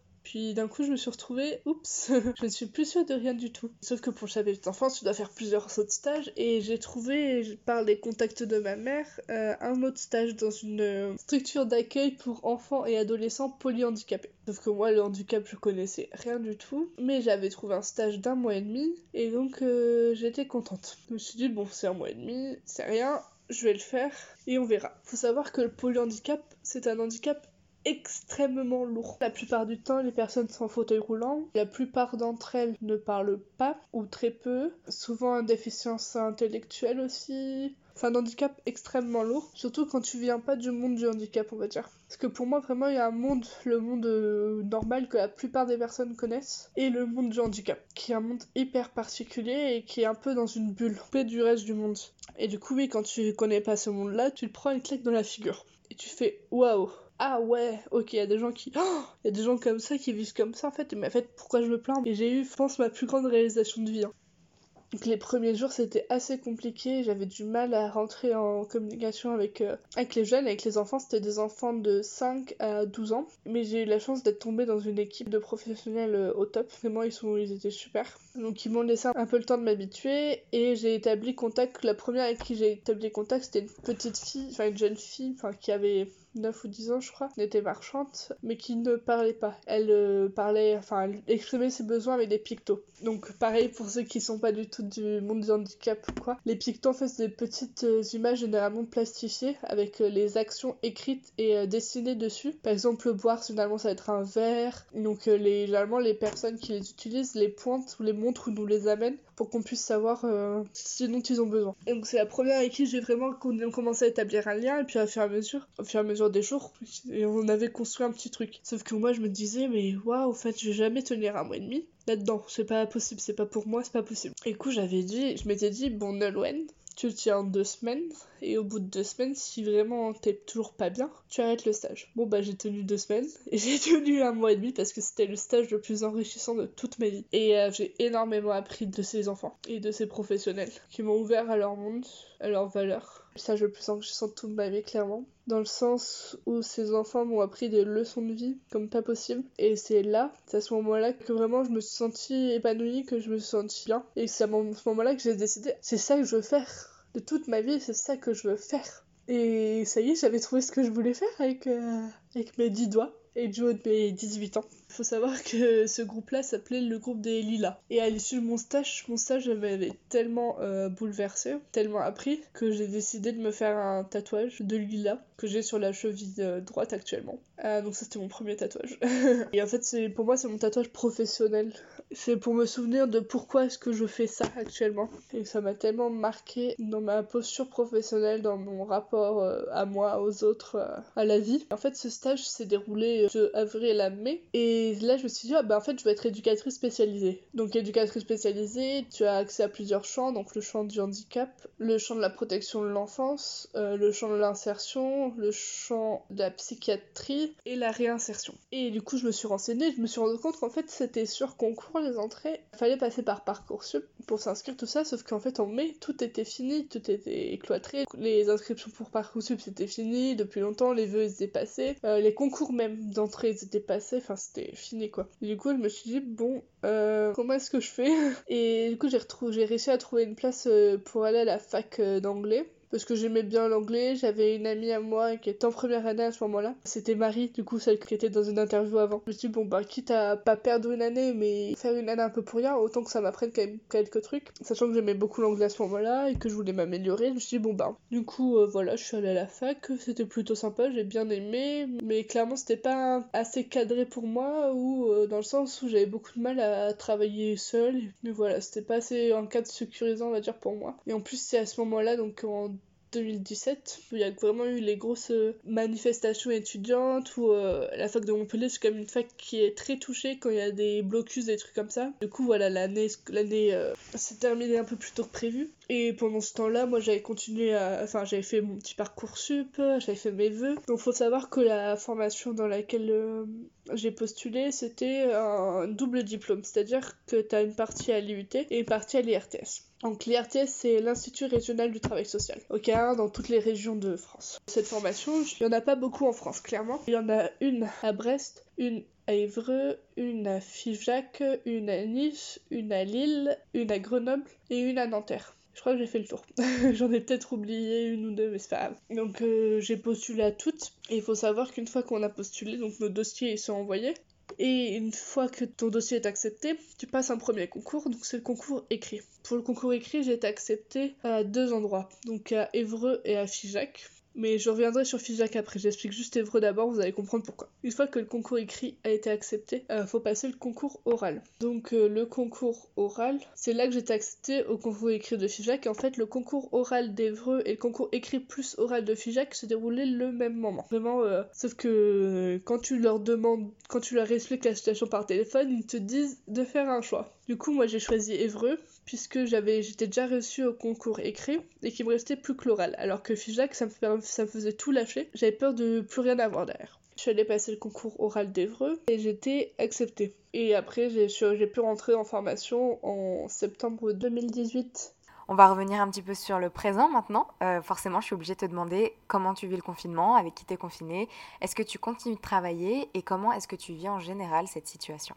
Pour le confinement, ce qui m'aide euh, beaucoup surtout, c'est le fait de garder un rythme. Vraiment de faire la différence entre la semaine et le week-end. C'est-à-dire que la semaine, euh, je fais comme si j'allais en cours. C'est-à-dire que je me réveille à 7h30, euh, je prends ma douche, je m'habille comme si j'allais en cours, c'est-à-dire avec un jean, une chemise ou un t-shirt. Je prends un petit déjeuner normal, puis vers 8h30, 9h, ça dépend de la quantité de travail que j'ai, mais je me mets à faire mon travail scolaire. Je fais une pause d'une heure et demie, un peu comme ce que j'ai généralement quand je suis en cours. Ça m'aide beaucoup et j'essaie de me coucher pas trop tard. Puis après le week-end, je me relâche un petit peu plus. Je, je me permets de me, lever plus tard, euh, de me coucher un petit peu plus tard aussi. Je reste en pyjama généralement. Même si je prends une douche, euh, je m'habille pas hyper bien forcément. Pour moi, c'est quelque chose d'hyper important pour bien vivre. Et j'essaie de me pas me cantonner aussi aux, aux pâtes classiques qui ont subi un assaut monstre. Mais euh, j'avais des petites réserves, ça va. Mais euh, je sais, oui, de manger à peu près sain, euh, de manger souvent des légumes. C'est quelque chose qui m'aide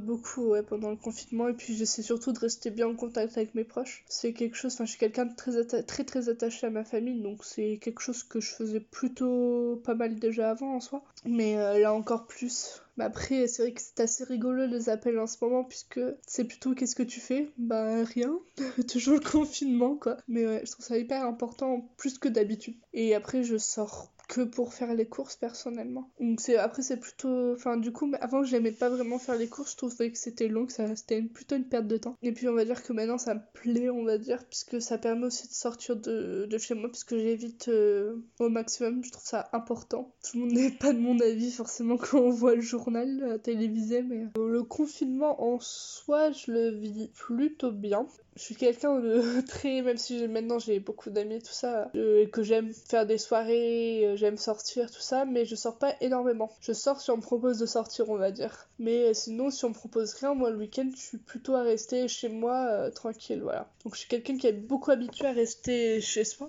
Mais la seule chose c'est que normalement quand je reste chez moi si je sais que si je veux sortir ou je veux voir une copine j'ai la possibilité de. Je le fais de plus avoir la possibilité de, qui est un peu plus compliqué à vivre. Mais euh, en général, plutôt ça va. Je suis confinée totalement seule. Puisqu'en fait, quand la période de confinement était décidée, j'étais en train de finir mon stage de deuxième année, pardon.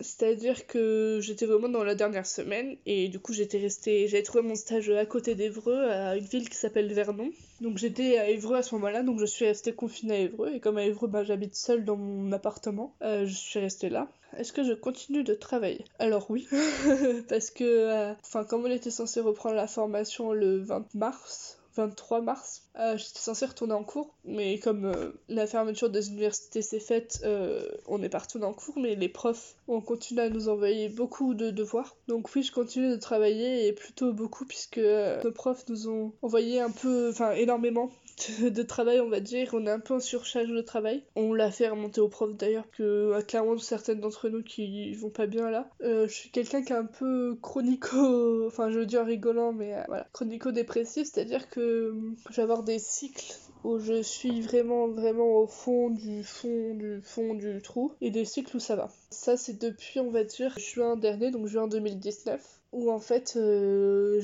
on s'est retrouvé euh, de nouveau à l'appareil surchargé de travail en juin. Et en plus il y a eu plusieurs événements qui ont pas aidé. Quoi par exemple euh, on a une de nos profs qui est décédée. Une de nos profs qui était vraiment enfin quelqu'un en or une personne en or. J'ai rarement vu ça dans ma vie. On avait enfin j'avais également mon babysitting que je faisais en ce moment qui se passait pas hyper bien j'avais plusieurs choses, j'avais des problèmes euh, de sous aussi puisque je travaillais pas et que c'était un peu tendu on va dire. Enfin, j'avais plusieurs choses qui se sont mêlées à tout ça et qui m'ont fait faire un burn-out où je dormais plus la nuit, enfin très peu, 3-4 heures la nuit. Euh, je nalutais hyper tôt, j'étais vraiment pas bien. Et euh, un jour je suis allée voir l'infirmier en lui demandant d'aller. Enfin, parce que dans notre IUT, en fait, on a accès à une psychologue, mais il faut d'abord demander à l'infirmier pour nous donner un rendez-vous avec la psychologue. Sauf qu'en fait, à ce moment-là, on était en juin, la, euh, la psychologue ne prenait plus de rendez-vous parce qu'il y a énormément de demandes. Et du coup, l'infirmier m'a quand même proposé de le voir, et du coup, j'avais accepté.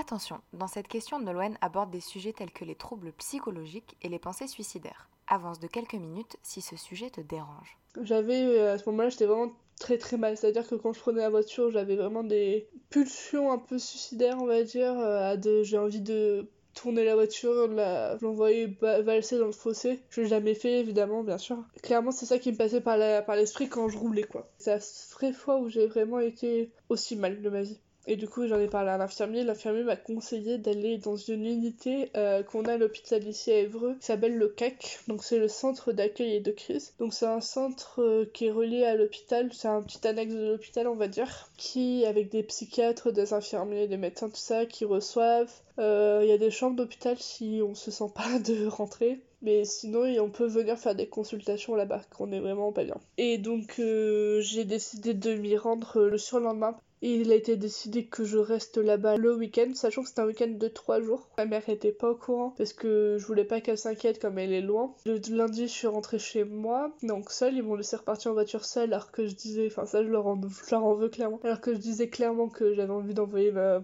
valser ma voiture, quoi. Le mardi matin, j'avais contrôle d'anglais. Et euh, là, j'étais pas bien, enfin, on était à l'étage, faut savoir. Et je regardais par la fenêtre, et le seul truc que j'avais envie de faire, c'était sauter par la fenêtre. Et euh, les, je pense que enfin, les gens autour de moi le voyaient que j'étais pas bien, le sentaient, mais ils savaient pas ce que j'avais. Il y a une fille qui m'a dit Mais si t'es pas bien, si t'es malade, tu devrais rentrer chez toi et tout. Et moi, je lui disais Mais ça va, ça va, t'inquiète, tout ça. Jusqu'au moment où une amie très très très proche à moi, elle était hyper un pilier pour moi à ce moment-là. Qu'au moment où elle me dit, euh, enfin elle me voit, elle me dit bon c'est bon, t'as vu, t'es pas bien, euh, qu'est-ce que t'as? Et du coup elle m'a pris un pas dans le couloir. Et là je lui ai clairement dit j'ai envie de sauter par la fenêtre et j'ai fondu en larmes. Elle a décidé de me réemmener au CAC. Donc je suis retournée. Et je leur ai de nouveau dit que c'était pas enfin que j'étais vraiment pas bien. Et eux ils ont dit mais on vous a laissé repartir lundi. Je fais bah ouais. Donc là clairement le psychiatre qui m'a accueilli à ce moment-là. Donc c'était le lendemain en fait. Et après, j'étais en arrêt, du coup, tout le reste de la semaine des cours. Je, du coup, je reprends. Parce que du coup, dès que maintenant qu'il y a un peu trop de pression, un peu trop de choses à faire, de choses à rendre, je retombe un petit peu là-dedans, on va dire je le frôle, on va dire. Et euh, puis en plus, avec le stress lié à la situation évidemment actuelle, j'essaie de. Je sors vraiment très très peu juste pour faire mes courses. Et du coup, quand je sors faire mes courses, tu, forcément, le supermarché, forcément, il a pris des dispositions un peu particulières où euh, il y a un seul sens de circulation, où euh, les caissières, elles ont des gants, elles ont des masques, tout ça. Et du coup, ça fait Enfin, même quand on sort dans la rue, on voit des gens avec des masques et des gants. Et donc ça crée un climat, un climat assez anxiogène, assez stressant. Et du coup, je me retrouve un peu dans un mélange de euh, j'ai une surcharge de travail immense et en plus je suis stressée comme pas possible, qui fait pas du tout un, bon mélange. Donc euh, moi, je privilégie un peu plus ma santé mentale maintenant, euh, après avoir été dans des états comme ça. Les devoirs, ça se rattrape. La santé mentale, du tout. Et du coup, j'ai plus tendance à prendre plus de temps pour moi. Quand je sens que je suis au bout, au lieu de continuer à m'y enfoncer comme je faisais avant, euh, là, je reprends du temps, je respire, je recule. Que j'ai vécu en juin, je vous ai épargné Enfin, j'ai été cru, mais j'ai épargné aussi des détails, mais j'ai pas envie de retomber là-dedans. sauf que, voilà, sauf que dès qu'il y a un petit peu trop, je peux pas le gérer en fait. Du coup, en général, la plupart du temps, je vis plutôt bien, on va dire, la situation quand j'arrive, quand je prends du temps pour moi et que je prends un peu du recul sur la situation. Euh, oui, je la vis, euh, je la vis plutôt bien. Donc tu m'as parlé d'éducation spécialisée. Alors qu'est-ce que tu fais dans la vie aujourd'hui? Est-ce que tu as fini tes études? Est-ce que tu travailles? Ou est-ce que tu vis? J'ai pas fini mes études encore. Je suis actuellement en deuxième année. Du coup, ce que je vous expliquais tout à l'heure, c'est qu'en fait, on a deux années euh, de DUT et on a une troisième année avec euh, l'IRTS pour obtenir le DES. Donc, c'est le diplôme d'état d'éducation spécialisée qui nous qualifie en tant qu'éducateur euh, spécialisé. Donc là, oui, actuellement, je suis fin de deuxième année. Normalement, j'ai un mémoire à rendre normalement le 27 avril, mais en vue de la situation actuelle, on ne sait pas vraiment encore comment ça va se passer. En plus de ça, on a également des soutenances donc euh, actuellement, en fait, beaucoup de devoirs qu'on a à faire en ce moment comptent forcément dans notre semestre et dans l'obtention de notre diplôme. Plus du coup le mémoire, plus on a des soutenances qui normalement se passent en mai. Et l'année prochaine, du coup, en fait, ce sera un peu sur un système d'alternance, on va dire. On s'appelle ça un stage long, où on sera à peu près trois semaines en stage et une semaine en cours. Et ce sera rémunéré aussi du coup. Donc voilà comment ça se passait l'année prochaine. Et en fait, pour obtenir le DES, donc le diplôme d'état d'éducateur spécialisé, quatre domaines de compétences. Et dans chaque domaine de compétences, tu as deux épreuves, euh, deux certifications, ça s'appelle. Et du coup, nous, elles sont réparties un peu sur les deux années, c'est-à-dire qu'on en a trois cette année et cinq l'année prochaine. Euh, ensuite, est-ce que je travaille? Donc actuellement, j'ai un babysitting euh, qui tous les jeudis soirs avec deux petites poupettes de même pas deux ans et quatre ans. Quoi, avec le confinement, je les garde, mais elles me manquent, faut que je le dise, voilà. Et sinon, après, je fais d'autres babysitting, mais pas forcément réguliers, un peu plus, c'est des parents qui veulent sortir un soir voilà. Je travaille à la médiathèque d'Evreux le dimanche après-midi. Pas tous les dimanches, c'est un dimanche sur deux à peu près. Mais pareil, elle est fermée en ce moment euh, à cause du confinement, mais normalement je travaille au rayon jeunesse. Donc voilà ce que je fais euh, comme travail. J'habite euh, à Évreux, dans le quartier de Navarre pour les connaisseurs. Enfin littéralement de la porte de mon immeuble, enfin là même la porte de chez moi, à la porte de la salle de classe de l'UT, j'ai 5 minutes. ce qui est plutôt pratique quand on oublie un truc le matin. C'est un appartement de 27 mètres carrés, j'ai un peu joué euh, Stéphane Plaza. donc euh, voilà, j'habite euh, j'habite là. Donc en soi, mon appart il est sympa, mais j'ai beaucoup de choses qui, qui me font me pas sentir bien dans cet appart. Donc c'est pour ça que je vais déménager. normalement, l'année prochaine, je vais faire une colocation avec une fille de ma promo, une copine très proche à moi. On se dit que ça pourrait être sympa quoi de tester la colocation là pendant un an. Plus si affinité. non, je sais pas, mais après, on faut voir comment, si je reste à Evra ou pas, mais comment, voilà, comment ça se passe. Voilà. Maintenant, j'aimerais vraiment beaucoup qu'on puisse parler de féminisme. J'ai remarqué dans tes stories Instagram que tu avais l'habitude de repartager certains posts de Nous Toutes, qui est un compte féministe. Comment est-ce que tu vois le féminisme? Qu'est-ce que ça représente pour toi?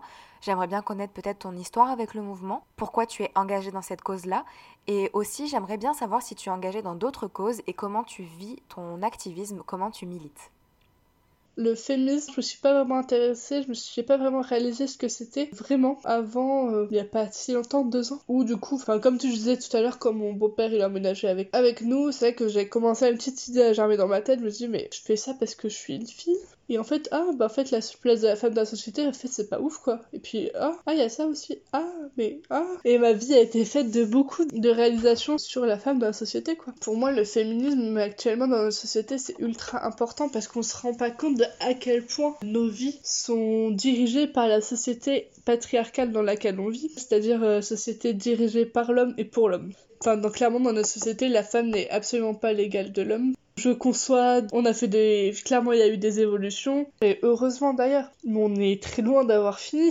Quand on voit toujours... Euh... déjà, le français en soi, le français, euh, la langue française est très sexiste, puisque depuis qu'on a 7 ans, 8 ans, nous apprend que le masculin l'emporte sur le féminin. On va me dire dans l'oreillette, mais c'est la langue française, c'est comme ça que ça se fait, tout ça, oui. Moi, je trouve que c'est pas normal que quand t'as sept femmes dans une pièce et un homme, ce soit euh, forcément l'homme qui prenne le dessus. Sauf que ça, on nous l'inculque. On est des toutes petites filles de 7, 8 ans. On nous dit, ah, t'inquiète, dès le début, juste pour être sûr, t'es pas l'égal de l'homme, t'inquiète pas, n'oublie pas, hein, rappelle-toi quand tu vois euh, l'un des trucs qui m'intéresse le plus parce que je suis un peu dans ce domaine-là de l'éducation tout ça, c'est euh, fille rose, garçon bleu, fille poupée, garçon voiture. C'est quelque chose qui m'agace euh, plus que m'agace. je trouve que c'est vraiment nécessaire d'apprendre aux filles et aux garçons d'ailleurs qu'elles sont capables, qu'elles peuvent rêver, qu'elles peuvent faire les métiers qu'elles veulent, qu'elles sont pas obligées de faire ci, de faire ça, de répondre à tel besoin des hommes. Elles ont le droit d'avoir des rêves et de, de grandir, d'évoluer, de, de faire les métiers qu'elles veulent, de, faire du foot, de faire de, de jouer aux petites voitures, elles ont le droit.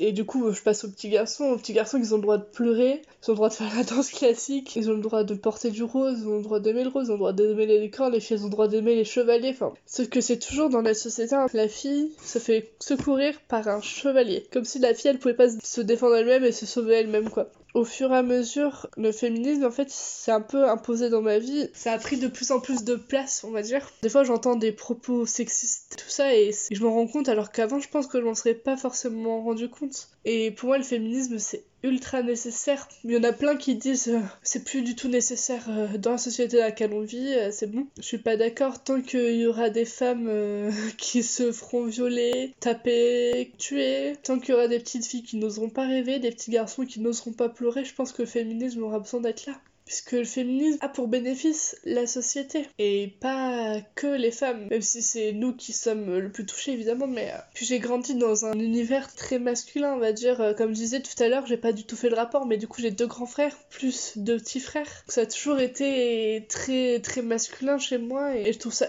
ultra important que, enfin mes grands frères je peux plus y faire grand chose, mais euh, mes petits frères j'essaie de leur de faire attention un peu à ce qu'ils disent quoi récemment ils ont fait visiter la nouvelle maison et euh, on arrive dans la buanderie et mon petit frère qui dit innocemment ça c'est la pièce des femmes alors euh, du coup là je je l'ai repris je lui dis mais pourquoi tu dis ça?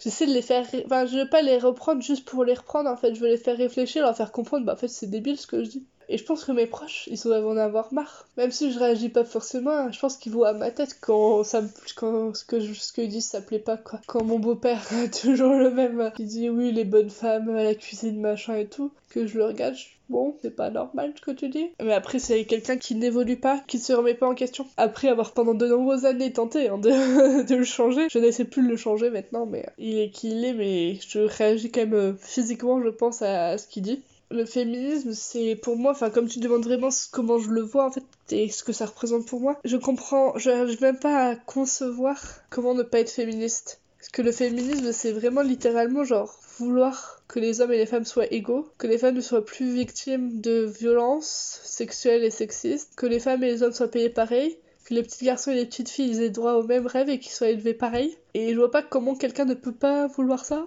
J'ai du mal à concevoir. Après, c'est peut-être parce que je suis vraiment tellement inscrite dans cette cause que peut-être, euh, voilà. Mais c'est comme ça que je vois les choses en tout cas. Et c'est vrai que maintenant dans ma vie, ça a repris, ça a pris une place hyper importante. Après, je pense pas que je me sois en soi engagée dans la cause, c'est plutôt la cause qui est venue à moi petit à petit. Et que maintenant, je suis beaucoup de comptes féministes, dont le compte Instagram de tout, effectivement. D'ailleurs, si vous devez suivre un compte féministe sur Instagram, s'appelle euh, même Cool Kids Féministe. La jeune fille, elle fait des mèmes euh, très drôles, très cool, très sympas. Enfin, ils j'aime beaucoup son compte. Après, sur Facebook, je suis euh, Oser le féminisme, nous toutes aussi de nouveau. Et après, sur euh, Twitter, je suis pareil, nous toutes et Oser le féminisme, mais un compte qui s'appelle Pépite Sexiste. Donc, c'est un compte super aussi si vous avez Twitter, qui récupère en fait toutes les pubs, tout le marketing sexiste qui a été vu dans les magasins, sur, par exemple, sur les sites internet, sur les camions, généralement les affiches de camions sont pas mal, qui mettent la femme souvent en avant comme un objet sexuel pour faire euh, plus de ventes quoi. Et je trouve que le féminisme justement ça permet de faire évoluer dans ce sens-là où peut-être les hommes ils vont commencer à voir la femme autrement qu'une chose euh, sexuelle. Le féminisme permet aussi aux femmes de se réapproprier leur corps comme leur appartenant, puisque depuis euh, des siècles, on leur dit que leur corps ne leur appartient pas. Et du coup, pour moi, le féminisme, c'est ultra, hyper important dans ma vie, effectivement. Euh, je suis pas aussi engagée, mais euh, je suis alliée euh, LGBT, donc la lutte contre les violences sur les personnes lesbiennes, gays, trans. donc je suis pas aussi engagée qu'avec le féminisme, c'est-à-dire que je, je relais pas forcément tous les posts comme je peux le faire, et je m'y connais pas aussi bien dans cette cause-là que dans le féminisme, effectivement, mais je suis toujours alliée là-dedans. Comment est-ce que je vis l'activisme? Je me considère pas activiste à 100%, puisqu'il y a certaines situations sociales qui ne s'y prêtent pas. Par exemple, quand je suis en famille ou quoi, j'ai toujours peur de, de faire. Enfin, j'excuse, hein, j'allais être de nouveau vulgaire, mais un peu de faire chier tout le monde. Euh, du coup, il y a beaucoup de fois où je dis rien parce que je sais que ça va servir à rien et que je baisse les bras un petit peu. Il y a beaucoup d'autres situations sociales où, par exemple, quand je suis avec mes amis, j'essaie de faire attention. J'essaie de, enfin, j'essaie aussi par rapport à mes amis de faire attention à ce qu'elles pensent de ce qu'elles doivent aux hommes, en fait. Et j'essaie, un peu de les reprendre des fois en disant, mais tu dois rien, en fait.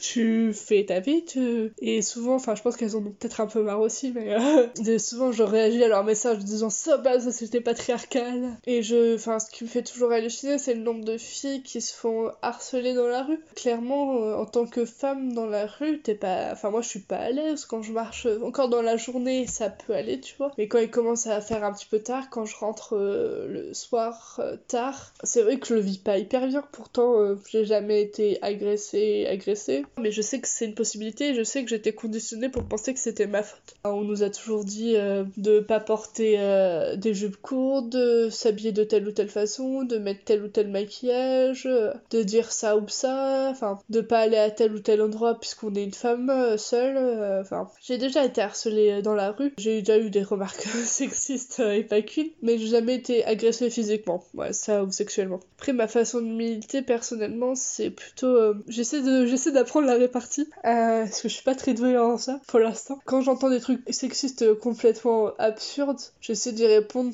en étant encore plus absurde ou en allant dans leur sens pour qu'ils se disent mais pourquoi elle réagit comme ça, elle devrait pas réagir comme ça, mais qu'ils se demandent ce qui se passe quoi. Donc déjà j'ai fait la manifestation à Paris le samedi 23 euh, novembre, pas sûr mais je crois que c'était la plus grande manifestation euh, féministe de France. Donc euh, je ne sais plus les chiffres évidemment mais on était beaucoup à Paris ouais, c'était génial.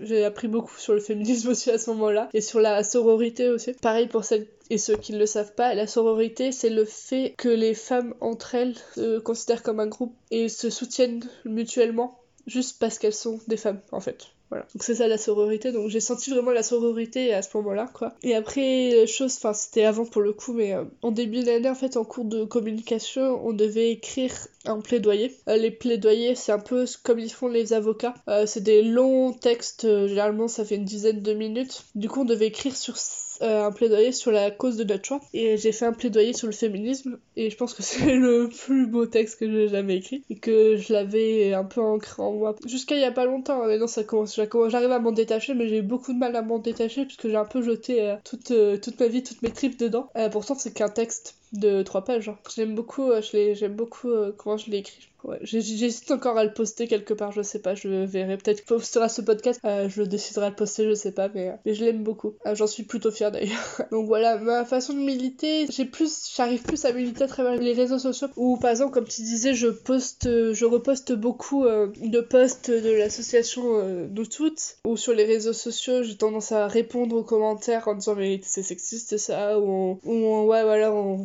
mettant ma petite touche féministe on va dire. Même sur Facebook récemment par exemple. Euh, alors euh, je sais pas Mathilde si t'aimes la page euh, Montpellier sur Facebook pour la ville de Montpellier, quoi. C'est pas officiel, je crois, je sais pas. Je suis pas sûre, en fait, c'est ça qui me pose question. Mais le community manager de cette page, il me pose clairement question depuis quelques temps. Mais là, récemment, pendant le confinement, il a reposté une image avec... Enfin, je pense qu'elle a beaucoup tourné cette image, donc je pense que tu l'as peut-être vu et vous l'avez peut-être vu. C'est une image où, enfin, on voit une, dans le jardin euh, une tombe creusée, on va dire, avec une pelle et euh, un tas de terre à côté. Et euh, au-dessus, il y a marqué jour 17 du confinement, j'en ai marre de ma femme, je jardine. Et moi, ça m'a choqué ce que ça vienne. Enfin, je l'ai déjà vu tourner, hein, je l'ai déjà vu sur d'autres comptes et tout ça. Mais que là, que le community manager de la ville de Montpellier repose ça, me suis dit, mais c'est hyper dangereux en fait. Et du coup, là, je me suis permis de laisser un commentaire. Euh, j'ai pas eu de réponse, je m'attendais à avoir une horde de mecs, euh, ou des fois des femmes, hein, des fois des femmes énervées me disant, mais n'importe quoi, machin, second, premier degré, machin truc. J'en ai pas eu pour l'instant. J'ai eu trois j'aime pour l'instant.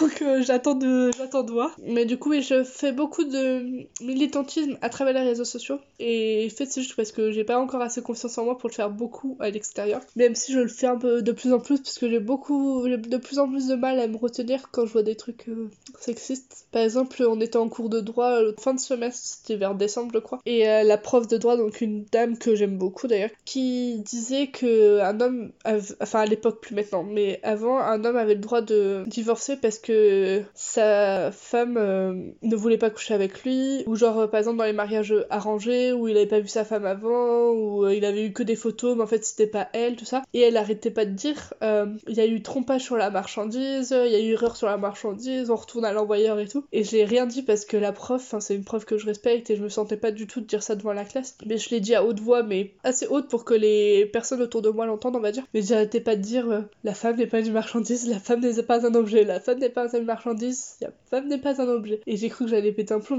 dit, mais si ça, ça fait rire 24 filles, enfin moi non du coup, mais du coup ça fait 23 filles, jeunes filles, qu'est-ce qu'elles doivent penser d'elles et comment est-ce qu'elles doivent agir avec les hommes, qu'est-ce qu'elles doivent penser dans, sa, dans leur relation aux hommes? Waouh Et je me suis dit, mais c'est pas possible qu'une prof nous apprenne ça en fait. Enfin, et ouais, ça m'a clairement, ça m'a clairement posé question. Du coup, voilà. Et euh, le féminisme, c'est, ça a une place super importante euh, dans ma vie personnelle puisque euh, ça m'influence dans beaucoup de choix. le choix des comptes, comme je disais un petit peu, des comptes Instagram, Facebook, Twitter que je suis, des comptes YouTube que je suis, des films que je regarde, des séries que je regarde en fait et j'ai plusieurs fois arrêté un film parce que mes valeurs étaient beaucoup trop bafouées pour pouvoir le continuer euh, sereinement on va dire. Et d'ailleurs dans les comptes YouTube j'en ai pas parlé mais on va faire une petite compte YouTube euh, important à regarder euh, destiné aux femmes, enfin destiné à tout le monde évidemment mais j'aime bien mettre en avant des femmes. Swan Périssé donc Swan S-W-A-N-N et Périssé P-E-R-I-2-S-E, qui a fait une vidéo récemment, donc au moment où j'enregistre, la vidéo est sortie hier, donc c'était euh, le 5 avril. Elle fait une vidéo qui s'appelle Pourquoi je montre mes seins en vidéo? Donc si vous l'avez pas déjà vu, je vous conseille beaucoup trop nécessaire. C'est malheureux que d'ailleurs en 2020 euh, ce soit encore nécessaire de dire tout ce qu'elle a dit dans cette vidéo. Ensuite, euh, oui, enfin, il y a plusieurs. Je me suis, je me mets de plus en plus à regarder un peu des séries féministes ou en tout cas avec des femmes comme protagonistes. D'ailleurs, je ne sais pas si vous connaissez, je ne sais plus le nom de cette théorie. Mais euh, je fais toujours ça quand je regarde des films maintenant. Un jour, j'ai lu que pour voir si un film était intéressant du point de vue féministe. Il fallait déjà voir s'il y avait un personnage central féministe, enfin que c'était une femme quoi, et voir si elle avait une histoire intéressante en dehors d'une relation ou en dehors d'être liée avec un homme. Et on se rend compte très vite que beaucoup des choses qu'on regarde ne répondent absolument pas à cette théorie. Et on se remet, beaucoup en question sur euh, ce qu'on regarde, tout ça. Ça n'a pas énormément de répercussions à l'extérieur, en dehors du fait que des fois quand je regarde un film avec mes parents, qu'on commence à regarder le film et que je me rends compte très vite qu'il est sexiste, que les hommes ils savent pas faire d'autres blagues que euh, sur leur pénis, euh, que je leur propose de changer de film. Et s'ils refusent, je regarde un film dans mon coin parce que c'est pas quelque chose que j'arrive à regarder, on va dire. Et ce que j'aimerais bien qu'ils se mettent aussi en, place euh, dans la société, c'est euh, tout ce qui est éducation non genrée, jouets non genrés, vêtements non genrés aussi. On est beaucoup dans un schéma. Petit garçon, il porte un t-shirt avec un pantalon et des baskets, et petite fille, elle porte une robe ou alors une, un t-shirt avec une jupe euh, et des petites ballerines ou des sandales souvent on ne laisse pas les choix aux enfants parce qu'on leur impose sans même souvent s'en rendre compte dès qu'ils sont tout petits. Alors que justement dans l'éducation non genrée, à zéro moment on impose quoi que ce soit aux enfants. On laisse plutôt faire leur propre choix. Par exemple, un petit garçon qui va naturellement commencer à, demander à porter des robes, des jupes, des paillettes, enfin des paillettes, jouer avec des paillettes, euh, ou qui aime bien le rose, tout ça. Ça devrait devenir quelque chose de normal. Maintenant, ça commence à s'inscrire en faveur des petites filles, on va dire, ce qui est super bien. Après, il reste beaucoup dans les stéréotypes, euh, même dans le marketing, dans ce qu'on voit écrit sur les t-shirts pour enfants. Ça paraît rien du tout, qu'on fait pas attention, mais tout souvent euh, sur les t-shirts de petits garçons, c'est un champion, t'es trop fort, euh, fort comme papa, euh, t'es le roi et tout. Et sur les t-shirts, les t-shirts des petites filles, c'est souvent t'es une princesse, t'es belle comme maman, t'es douce, tu vois il n'y a pas des qualités fortes et importantes qui sont mises en valeur. Ça reste vraiment dans la docilité un petit peu d'une petite fille qui est vraiment contre l'éducation non genrée. C'est ce, enfin, c'est ce que l'éducation non genrée lutte contre. Et d'ailleurs, j'ai un autre compte Twitter, hein, désolé, je fais beaucoup de promos, euh, s'appelle Let Be Toes, genre, euh, enfin, laisser les jouets être des jouets. J'ai eu un accent très, très intéressant voilà, pendant ce moment, excusez-moi, qui répertorie un peu le, les exemples de, de jouets qui sont très genrés, où des fois il faut une version garçon et une version fille, enfin, c'est-à-dire une version rose et une version bleue. Et le but justement de cette éducation non genrée, c'est de les choix, laisser un choix aux enfants sans que euh, la société leur impose consciemment ou inconsciemment, et sans que le fait d'être une fille soit une insulte de courir comme une fille soit une insulte. Et sans que le fait de, pour un garçon aimer du rose, ça veut forcément dire qu'il va être euh, homosexuel. Puis que même si c'était le cas, ben, tout le monde s'en fiche. Pour l'instant, on est encore, euh, on est encore assez loin de ça. Il y a de plus en plus de vidéos qui sortent, mais je pense qu'on a encore une grande marge de progrès. Puis aussi, comme on dit, les enfants, c'est un peu notre avenir. Donc si dès maintenant on éduque les enfants justement dans cette ouverture, dans ce choix, dans le respect de, des autres et de soi-même, ça en fera des adultes ouverts pour demain et un meilleur monde, je pense aussi. Est-ce que tu as un but dans la vie ou un objectif ultime que tu voudrais réaliser? Euh, déjà mon but, alors je sais pas si c'est le but de ma vie, mais en tout cas le but actuel c'est déjà euh, de pouvoir faire mon métier, de devenir éducatrice spécialisée puisque c'est le métier qui me rend le plus heureuse au monde et épanouie, ça c'est c'est indescriptible. Après, objectif ultime, euh, moi je sais que j'aime beaucoup voyager. Donc déjà voyager plus, parce que j'ai pas beaucoup d'argent en ce moment pour voyager, mais déjà je vais faire un petit premier voyage cet été, donc ça va être sympa, mais voilà. Après, objectif ultime, bah, je l'ai dit plutôt que. Enfin, quand je parlais de mon enfance, un petit peu que j'étais très pouponneuse et que je voulais des enfants. Qu'actuellement, j'aimerais bien. Je parle, hein, mais on verra dans 10 ans, mais j'aimerais bien en avoir 4 d'enfants. Donc euh, voilà. Et j'aimerais bien avec mes enfants faire un road trip. Alors je sais pas, c'est dans l'Europe, dans l'Asie, un tour du monde, je sais pas, on est en Amérique, euh, je sais pas. Mais j'ai envie de partir avec euh, mes enfants, enfin avec mon mari, compagnon, j'en sais rien, mais faire un road trip comme ça pendant quelques mois. Et je pense que ce serait... Oh, ce serait un rêve mais fou. Parce que je pense que ça apporte énormément de voyager. De voir, de voyager en plus à travers le regard de ses enfants, quoi, leur faire découvrir des choses, les voir grandir, s'épanouir, euh, je trouve ça fou. Mon rêve un peu ultime pour l'instant, c'est euh, avoir ma petite famille, quoi. Je, enfin, j'ai un petit peu, je, profite en même temps de l'époque, enfin, la vie que j'ai actuellement, évidemment. Mais en même temps, j'ai hâte d'avoir euh, ma petite famille avec mes petits enfants. C'est un peu de cliché, je sais, mais avec mes enfants, ma petite, ma petite tribu, on va dire. Euh, plus tard. Après, en rêve personnel, c'est plutôt des objectifs que j'ai, on va dire. J'ai plusieurs, plutôt plusieurs objectifs qui risquent de m'amener à mon rêve en fait. Prendre confiance en moi, réussir du coup mon diplôme comme je, comme je disais. Parce que comme une fois que tu as le diplôme, faut trouver le travail et dans, dans, dans l'éducation spécialisée, tu peux tomber dans beaucoup, beaucoup de structures différentes. Donc euh, trouver un travail dans une structure euh, qui me plaît, enfin j'ai beaucoup d'objectifs et je pense pas que le pense que le bonheur c'est pas une... ne vient pas comme ça en fait le bonheur est composé de plusieurs objectifs qu'on se donne et c'est là qu'à un moment qu'on fait un recul sur sur ça qu'on se dit qu'on est heureux ou heureuse pour mon cas donc euh, je pense que je... plutôt pour rêve de réussir à réaliser les objectifs que je me donne pour réussir à être heureuse à construire en tout cas ma vision du bonheur. On arrive presque à la fin de l'interview. Euh, l'avant-dernière question que je pose à chaque invité. Nolwenn, est-ce que tu es heureuse? Je pense que c'est une très grande question, Mathilde. Il y a des jours où je vous dirais oui, il y a des jours où je vous dirais non. Euh, parce que comme je disais, bah, chez moi ça va, ça vient, j'ai encore beaucoup de choses à régler avec moi-même, avec euh, mon enfance, avec mes parents. je pense que je pourrais pas dire oui. Je vais pas dire non non plus. Mais je suis en bonne voie. Je vais dire que je suis en bonne voie. Je trouve ça plutôt pas mal, je suis en bonne voie. Je progresse vers là, on va dire. Je commence à savoir m'entourer des bonnes personnes, je commence à me connaître je commence à savoir m'imposer, dire ce que je pense. Enfin, je suis encore loin, encore là, mais euh, j'ai encore beaucoup de, beaucoup de choses à apprendre sur, euh, sur ma relation aux autres, je pense aussi. J'en ai pas beaucoup parlé, mais, euh, mais ouais, j'ai beaucoup, beaucoup de choses à faire, je pense, sur moi-même avant de pouvoir dire que je suis complètement heureuse. Mais moi, je me considère plutôt en bonne voie. Voilà. Et pour terminer, est-ce que tu aurais un conseil à donner aux personnes qui nous ont écoutés sur absolument n'importe quel sujet? Écoutez-vous, faites-vous confiance. Ouais, je pense que c'est déjà pas mal. ayez confiance en. Enfin, je sais que je le dis, hein, mais voilà, c'est pas du tout facile. Mais ayez confiance en vous, vous êtes capable, vous valez quelque chose. Si vous voulez parler de sujets dont j'ai parlé dans cette interview, euh, Mathilde, tu as l'autorisation de mettre mon Instagram. Je suis en privé, mais vous pouvez m'envoyer un message et je le verrai les invitations au message, mais je le verrai. Je vous, vous gênez pas. Ouais, et faites-vous confiance, je pense que c'est quelque chose de hyper important. Écoutez-vous, prenez soin de vous. Pensez pas que vous ne valez quelque chose que à travers les autres. Vous valez quelque chose parce que vous êtes, et parce que vous vivez, parce que vous existez, vous valez quelque chose, et vous êtes quelqu'un d'important. Et essayez de réaliser vos rêves autant que possible.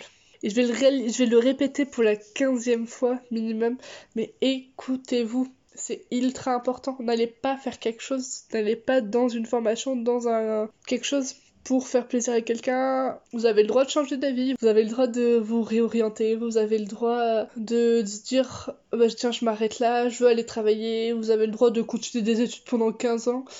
Ne vous conformez pas aux valeurs de la société ou de ce que la société attend de vous, de oser changer les choses. Ouais, je pense que c'est pas mal comme conseil. Et euh, merci à tous euh, de m'avoir écouté. Et je répète, hein, n'hésitez pas si vous voulez parler de certains sujets, m'envoyer un petit message. Bonne journée Merci à Nolwenn et à toi d'avoir écouté cet épisode en entier. Tous les comptes Instagram, YouTube et Twitter cités seront en description, ainsi que l'Instagram de Nolwenn. Sachez que cet épisode marquera une pause pour le podcast puisque je dois me concentrer sur mes examens qui arrivent à très grands pas. Si jamais toi aussi tu as envie de participer, tu peux m'envoyer un mail comme Nolwenn l'a fait à l'adresse bouteille à la mer tout attaché, du 6 podcast.outlook.fr. En attendant, n'hésite pas à m'envoyer plein d'idées pour les futurs épisodes par mail ou sur Instagram bouteille à la mer du bas podcast. Si tu aimes cette émission, n'hésite pas à la partager ou à laisser 5 petites étoiles sur Apple Podcast pour mieux le référencer. Et je te dis à très très bientôt.